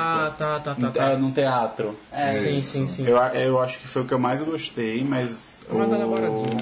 o dos Lumes eu tenho um problema, eu não sei. Eu acho que é o. é o- talvez é a- o que você falou em Mamma Mia uma vez. Que tipo, os números. Mamma Mia 2, os números que mais funcionam estão em um palco. Aham. Talvez, tipo, por estar em um palco, pra mim fizesse mais. Foi o que talvez me encantou mais, não sei. Porque o dos Lumes é. too theatrical. Mas. Ah, você Mas- acha, é, amiga? mas- Isso é um problema? Mas musical? Não, não sei, mas. Mas, ele é tipo, assim no primeiro, acho que o objetivo é O ser primeiro, um a, primeira, assim. a primeira cena do. Você lembra da cena dos Lumes no primeiro? É no, é no telhado. Eles vão tipo, no telhado, dançando. Terraço. Eles levam tipo Deus. bolas de canhão, então tipo assim, é uma coisa super. É bem Na verdade, tudo. Enfim, já que É você porque vai falar alguma Não, eu teatrical, já- né? Tá. Não, mas então, o que eu queria falar tipo, era exatamente isso. Eu acho que o Mary Poppins ele é uma fantasia acima de qualquer coisa. Mesmo quando ele coloca nessa questão, tipo, real, desde o primeiro, que eu não sou muito fã porque eu acho que ele, enve- ele não envelheceu muito bem. É, eu, ele tem esses momentos muito legais. Eu acho que o maior problema do filme, e eu acho que eu concordo com o Rodrigo, são as crianças, porque elas não são boas atrizes, atores. E aí eu acho que isso é um problema tipo de dinamismo com relação a, a, a, tipo, a como se desenvolve. Mas como esse segundo é basicamente o primeiro, tipo, literalmente sem tirar nem pôr, é, eu não vejo muito problema. Eu gosto muito de um, só que nesse eles têm um- um- uns aspectos, tipo, bons. É, eu, eu, eu acho, tipo, que a Emily Blunt, não, eu não tenho nem tipo, palavras para descrever o que ela faz ali. Ela é, como ela mesma fala, tanto como a Mary Poppins fala no primeiro e no segundo. She's practically perfect in every way. E é, tipo, literalmente a forma como ela realmente leva a personagem. É, eu realmente não, tipo, não diria que ela tá melhor que a Julie Andrews por N motivos, acho que as duas constroem realmente, mas é uma questão subjetiva, mas elas constroem a rigidez delas, é, mas também com aquele calor humano de uma forma, tipo, muito honesta. É, e, tipo, a, a Emily Blunt, no começo, eu tava um pouco descrente, justamente pelo peso do que é a performance da, da Julie Andrews. Mas aí eu vou vendo que em nenhum momento, durante a composição da personagem dela, eu consigo. Eu não conseguia nem lembrar da Julie Andrews. Então, tipo, isso realmente foi algo que eu fiquei, tipo, muito, muito, muito feliz. E o Robin Marshall, tipo, tinha um, meio um pé atrás com ele, mas acabou que, tipo, por eles usarem a mesma construção e tal, ficou mais fácil de comprar o produto final. Então eu gosto, tipo, muito. Eu gosto, eu gosto de tudo. Eu dei 4 estrelas e meia no, no meu Facebook, mas eu queria ter, ter dado até 5, porque eu acho que ele abraça o lúdico muito bem. E é, tipo, muito bem feito. É, ele é um filme família. O humor dele é infantil, é claramente infantil. Até o fato dele não ter trama. O fato de que, tipo, a resolução do problema é feito. É óbvia. Não, mas ela. tipo- ela é- mas ela- você tá falando de qual? Eu não sei. Você tá falando do, do relógio? Ah, não. Não, aquela cena do relógio ela é muito sintomática do filme, do quanto ele é, tipo, besta. Porque, tipo, ela espera que todo mundo suba pra poder ela fazer algo que ela é ia fazer. literalmente isso. Então, tipo, isso sintetiza o quanto ela tava. é. Isso me incomodou muito Não, no filme. não, mas então, é pra. Não, é porque, óbvio, não é pra levar a sério aquela situação, mas tipo. Mas é porque o filme Quando- não tem problemática. É. Tanto que a problemática dele ela poderia ter resolvido assim. Se ela quisesse, ela poderia ter resolvido aquilo ali. Mas é, é justamente isso. O filme é mais uma jornadinha da, tipo, daquela personagem como ela pode impactar é, a história. Mas ela não tem realmente um, um- um problema muito grande assim de roteiro. Mas aí ele arrasa, a trilha sonora é linda, a trilha mesmo incidental. Ela tem momentos assim de brilhantismo mesmo. É, eu a- adoro o elenco, eu acho o Lima Manuel Miranda também, tipo, ótimo em cena. É, eu acho que ele tem uma química muito legal com a, com a Emily Blunt. E ele é muito engraçado. Pra mim, ele é muito engraçado. Ele é até mais do que o outro, porque eu acho que o, o Dick Van Dyke ele vai muito pro pastiche. E ele não, ele faz uma comédia, mas tipo, ele é uma coisa mais leve e combina muito com ela, com o diálogo. Só que eu acho que o pastiche combina, combina realmente mais com os eu anos estou 60. passada que o Dick Van Dyke era o Burt original. Vocês falaram naquele dia como se ele fosse o banqueiro original. Não. Por isso que eu fiquei chocado como é que ele tá Ah, vivo, porque tá. o banqueiro original já era velho. Morta, mulher. Não, não, ele é o, ele é o Burt, né? Que agora é o Jack. E ele agora é o velho. E agora que ele é o banqueiro. Mas, é, até pra falar, tipo, a Juliana já está viva. eu fez o papel, né? Eu devia ter falado na época. Mas, enfim, então, tipo assim, eu gosto muito disso. Ah, quando saíram as primeiras reviews, falaram que a trilha era, tipo, esquecível e tudo mais. E, realmente, tudo na vida é subjetivo, porque eu amei. Eu, na verdade, a primeira música é um comentário do Ben Winshaw. Aí eu fiquei, tipo, um pezinho atrás. Mas aí, Mas assim, você acha que você talvez por ser mais fã de musical, estaria sucinta ou mais aberta ao tipo a gostar da Mas trilha? sempre mais aberto. Não, mas eu acho que. eu- uma coisa que eu comentei com um amigo meu foi: esse filme tem muita música. O povo já, já sai por aí. Só que é aquela coisa, eu acho um pouco injusto é, criticar por isso. O fato de que, tipo, ele não, talvez não seja fácil dialogar, porque as músicas não são tipo que nem o Greatest Showman, por exemplo. Ah, não, mas É, então- eu acho que isso não dá pra considerar, porque. Não, mas então, o- as músicas ali são extremamente pops. Então, isso é um problema. O, esse é um filme musical, mas isso não impede, por exemplo, os Les Miserables fez muito sucesso de bilheteria, o, o próprio Caminho da Floresta, enfim, outros musicais. Não é só tipo um Além da Vida ou, uma- ou até uma Amiga Coisa. Eu acho que pode ser um problema, porque as músicas são construídas como. Eu não vou dizer que deveria ser, porque pelo amor de Deus, né? Quem vai ditar regras de um gênero como esse? Mas é, o fato de ter muitas músicas é como eu já falei com um amigo meu, você não vai pra um filme de comédia e reclama que tem muita piada. Vezes. Eu acho que. É, só que bom, entendeu? Tipo, e eu acho isso super problemático. E no filme não, eu acho que tem muitas músicas, mas todas elas são boas. Então, tipo assim, é aquela questão também de subjetivismo. Eu, inclusive, gosto mais das músicas desse do que da do primeiro filme. Então eu acho que isso é, talvez fale bastante. A partir do momento que a Emily Blunt tá entrando ali naquela banheira com os meninos, eu literalmente passei o dia todo, no outro dia cantando Can You Imagine That? Tipo, tava na minha cabeça com o sotaque da Eu Emily gosto Blunt. desse número musical. Na, na minha cabeça, exato.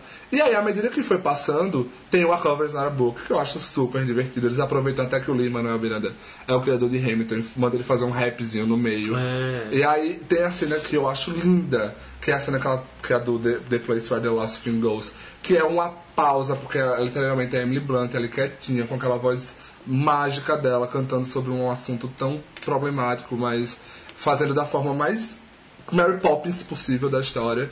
Então eu pega muito no meu coração. É, e quando chega numa Triple Little Light Fantástica, eu tava esperando, porque logo no começo do filme aparece assim, coreografado por Rob Marshall. Rob Marshall é um coreógrafo. Até então não tinha nada. Eu disse, gente, eles estão seguindo o mesmo caminho, eventualmente vai aparecer algum. E aí eles pegaram igual o outro, que aquela cena do primeiro demora um ano pra acabar. Tipo, se você for levar em consideração. Ah. E nesse, eu acho que foi muito bem. Eu acho que talvez o Rob Marshall não filma tão bem essa cena. Mas assim, por escolhas até tipo de. Sei lá. ó, Enquadramento e é, movimento de câmera. Exatamente. Pra poder dar aquela liberdade Sim. de respirar e você conseguir ver a concepção toda Sim. da cena. Eu senti Mas isso. você, por exemplo, você falou pra mim que só gostou quando as crianças entram. E não, eu acho que, tipo, ela vai construindo muito bem, só que óbvio, até Eu pelo fato dele serem. muito, eu acho tudo muito 2D. Ele, tipo, é. tipo, a cena, tipo, ele tá o tempo todo aqui. Você não tem um movimento, Tem você não tem visto de exato. cima, você não vê dos lados, você não. Mas, é, e aí, tipo, tem essa parte, aí quando a Mary Poppins entra, é, tipo, maravilhoso, com as crianças também, a parte que ela tá dançando mesmo, que ela faz a coreografia. Então, assim, toda essa concepção de um filme em família e tudo mais, eu acho sensacional no filme. Gosto de practically every way. e eu realmente não tenho muito o que falar dele. Ah, eu seguro isso também. Ah, eu acho mesmo que ela vai ser realmente um Oscar certo no filme figurino e vai ser unicamente, não só unicamente, mas muito só por causa daquela roupa da Mary Poppins que ela faz aquele tom roxo lá dentro da, da, da coisa de porcelana. Mas aí depois também tem a roupa do Lima Manuel Miranda, que é um verde com laranja e tudo mais. Enfim, é super chama a sua atenção. É bem inventivo, porque é uma coisa tipo diferente da concepção. E eu fiquei tipo muito feliz, porque eu não esperava mesmo assim. Eu entrei descrente e eu saí um fã. Tanto que eu pretendo, tipo, realmente ver mais algumas vezes no cinema, porque eu fiquei, tipo, muito, muito feliz com o produto final, sendo fã do gênero ou sendo fã de cinema em geral. E eu não. Emily Blunt, Emily Blunt, Emily Blunt. Dona. Então vamos pro sururus. Agora sim, MVP. Um coro. Um, Dois, três. Emily Blunt. Agora Acho que a gente já falou Deixa muito o da Emily Blunt diabo pra deixar bem. Não, e ó, inclusive, é bom você falar isso, porque assim, a Emily Blunt é uma das maiores hard workers do mundo. Ela, no final dos anos 90, ela tipo, tava fazendo teatro, aí depois ela fez televisão e ela O que estreou. ela fez na televisão? Ela só fez televisão britânica. Ah, tá. E aí, assim, ela ela estreou. é ela estreou. verdade. Você acha que ela. Não, Mary Poppins é americana, tu jura que ela é. Se a E Meryl aí- Streep pode ser. pode fazer isso. Uma coisa. Só a Meryl Streep pode ser Thatcher, né? Ah, mas o Daniel Day-Lewis foi o Abraham Lincoln, né? Mas, enfim, mas é porque é um personagem muito coisa. É, e aí ela estreia no cinema com o Diabo Veste Prada, é o primeiro filme dela. E ela tem, tipo, hoje em dia, 12 anos de carreira. E falta, ela nunca teve indicação ao Oscar. Então, assim, o filme vai... A gente não sabe ainda como, mas o filme vai ser provavelmente bem abraçado. Acho que a categoria do melhor filme pode entrar. Ela tá muito cotada pra atriz. Eu espero muito que ela seja finalmente reconhecida, porque não tem como ser melhor do que ela fez aqui. É star quality, é muito além de ser a boa atriz. É quando você realmente é tipo uma protagonista, você tem carisma. Você Uniqueness, Exato. nerve, and and talent. Exato. Eu acho que o filme vai brigar por trilha sonora, eu acho que o filme vai brigar por figurino. É, vai entrar em canção com as duas músicas, que foi- é, que é a Triple Little Light Fantastic e a The Things Where the Last Thing Goes, que eu quero muito, inclusive, ver a, a performance que eles vão fazer no Oscar.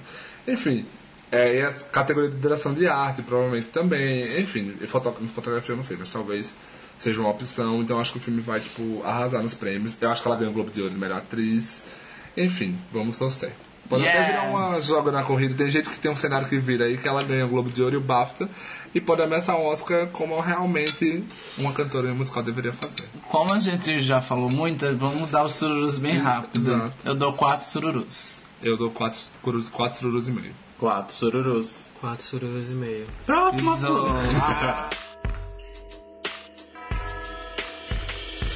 Não, agora finalizando com Influencice, né? Esse quadro maravilhoso que deixa vocês mais cultas. Ouçam bem, eu falei cultas! Toda semana vai começar por mim.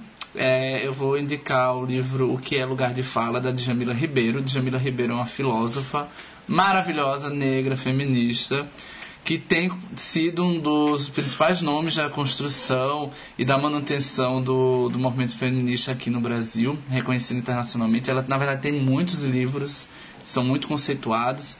São livros em geral cultos, ou seja, de uma leitura muito boa. E ele aborda muito isso que a gente falou na trama, tanto na, na, na parte de Black Panther quanto na parte de Pose, que é o lugar de fala. E eu gostei muito da leitura porque eu não vi lá nada que eu pudesse considerar como radicalismo. Ela tem uma visão bastante ponderada e é, muito consciente do lugar que ela ocupa e da tipo de mensagem que ela pode passar, tanto para a população negra e para as mulheres quanto para a população em geral.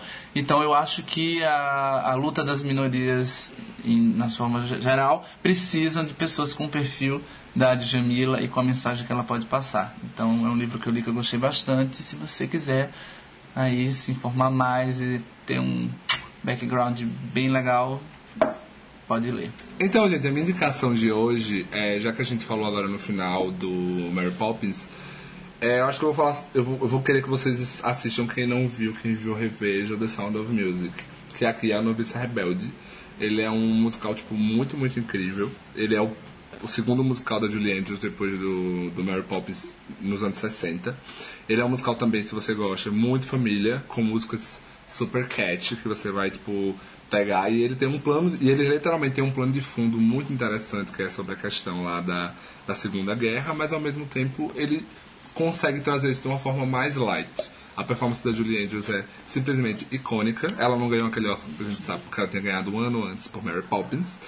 E, é, enfim, é um filme, é um dos meus filmes favoritos de musical. Foi o filme que, tipo, junto de Chicago me introduziu ao gênero e eu sou, tipo, hoje em dia aficionado completamente. Então eu acho que super, super, super vale uma, uma visita ou uma revisitada. Yes! É, a minha indicação essa semana também vai ser um livro. O nome do livro é O que o Sol faz com as Flores, do Rupi Kaur. Fotossíntese. É um- Tudo bem. É, enfim, o livro, na verdade, é como se fosse um coletânea de poemas, mas eles todos têm o mesmo. É todo basicamente inspirado nessa, nesse conceito de que, os, que o sol faz com, as, faz com as flores. É como se fosse uma consequências de coisas da vida. É, e, ele, e além de ter os poemas, ele também tem. Ele, ele é ilustrado. Ele é um livro lindo, tipo, tem poemas incríveis. Eu, eu, eu, eu li poucos, eu não li todos, mas. É, sabe aquele, aquele. Acho que vocês. Não sei se vocês conhecem, mas aquele. Frases difíceis demais para serem lidas rapidamente. Esse livro. Ele é muito forte, ele fala, ele fala coisas que a gente sabe que são verdade, mas você às vezes não tem aquela disposição para entender ou ler. E enfim, ele tem coisas lindas, incríveis, muito bem escrito. E vale super a pena, gente. É um livro de poemas, não é uma. Pra quem não gosta muito de ler, não é uma leitura cansativa. Você pode ler um por dia, dois por dia. E eu recomendo super. É uma leitura linda e eu acho que vale super a pena, por favor. Eu vou indicar uma série leve, divertida, Família. engraçada. Família, já que o tema é Natal, família, amor. Assistam A Casa da Raven, que está disponível na Netflix. A continuação de As Visões da Raven. Raven Simone voltou, Chelsea está de volta. Tem o Devon, que ela casou com o Devon, que era o crushzinho dela da época do colégio, teve dois filhos. E agora um dos filhos dela tem visões, só que, tipo, ele não conta pra mãe, a mãe, e, tipo, a mãe não conta pros filhos que é evidente, é divertida.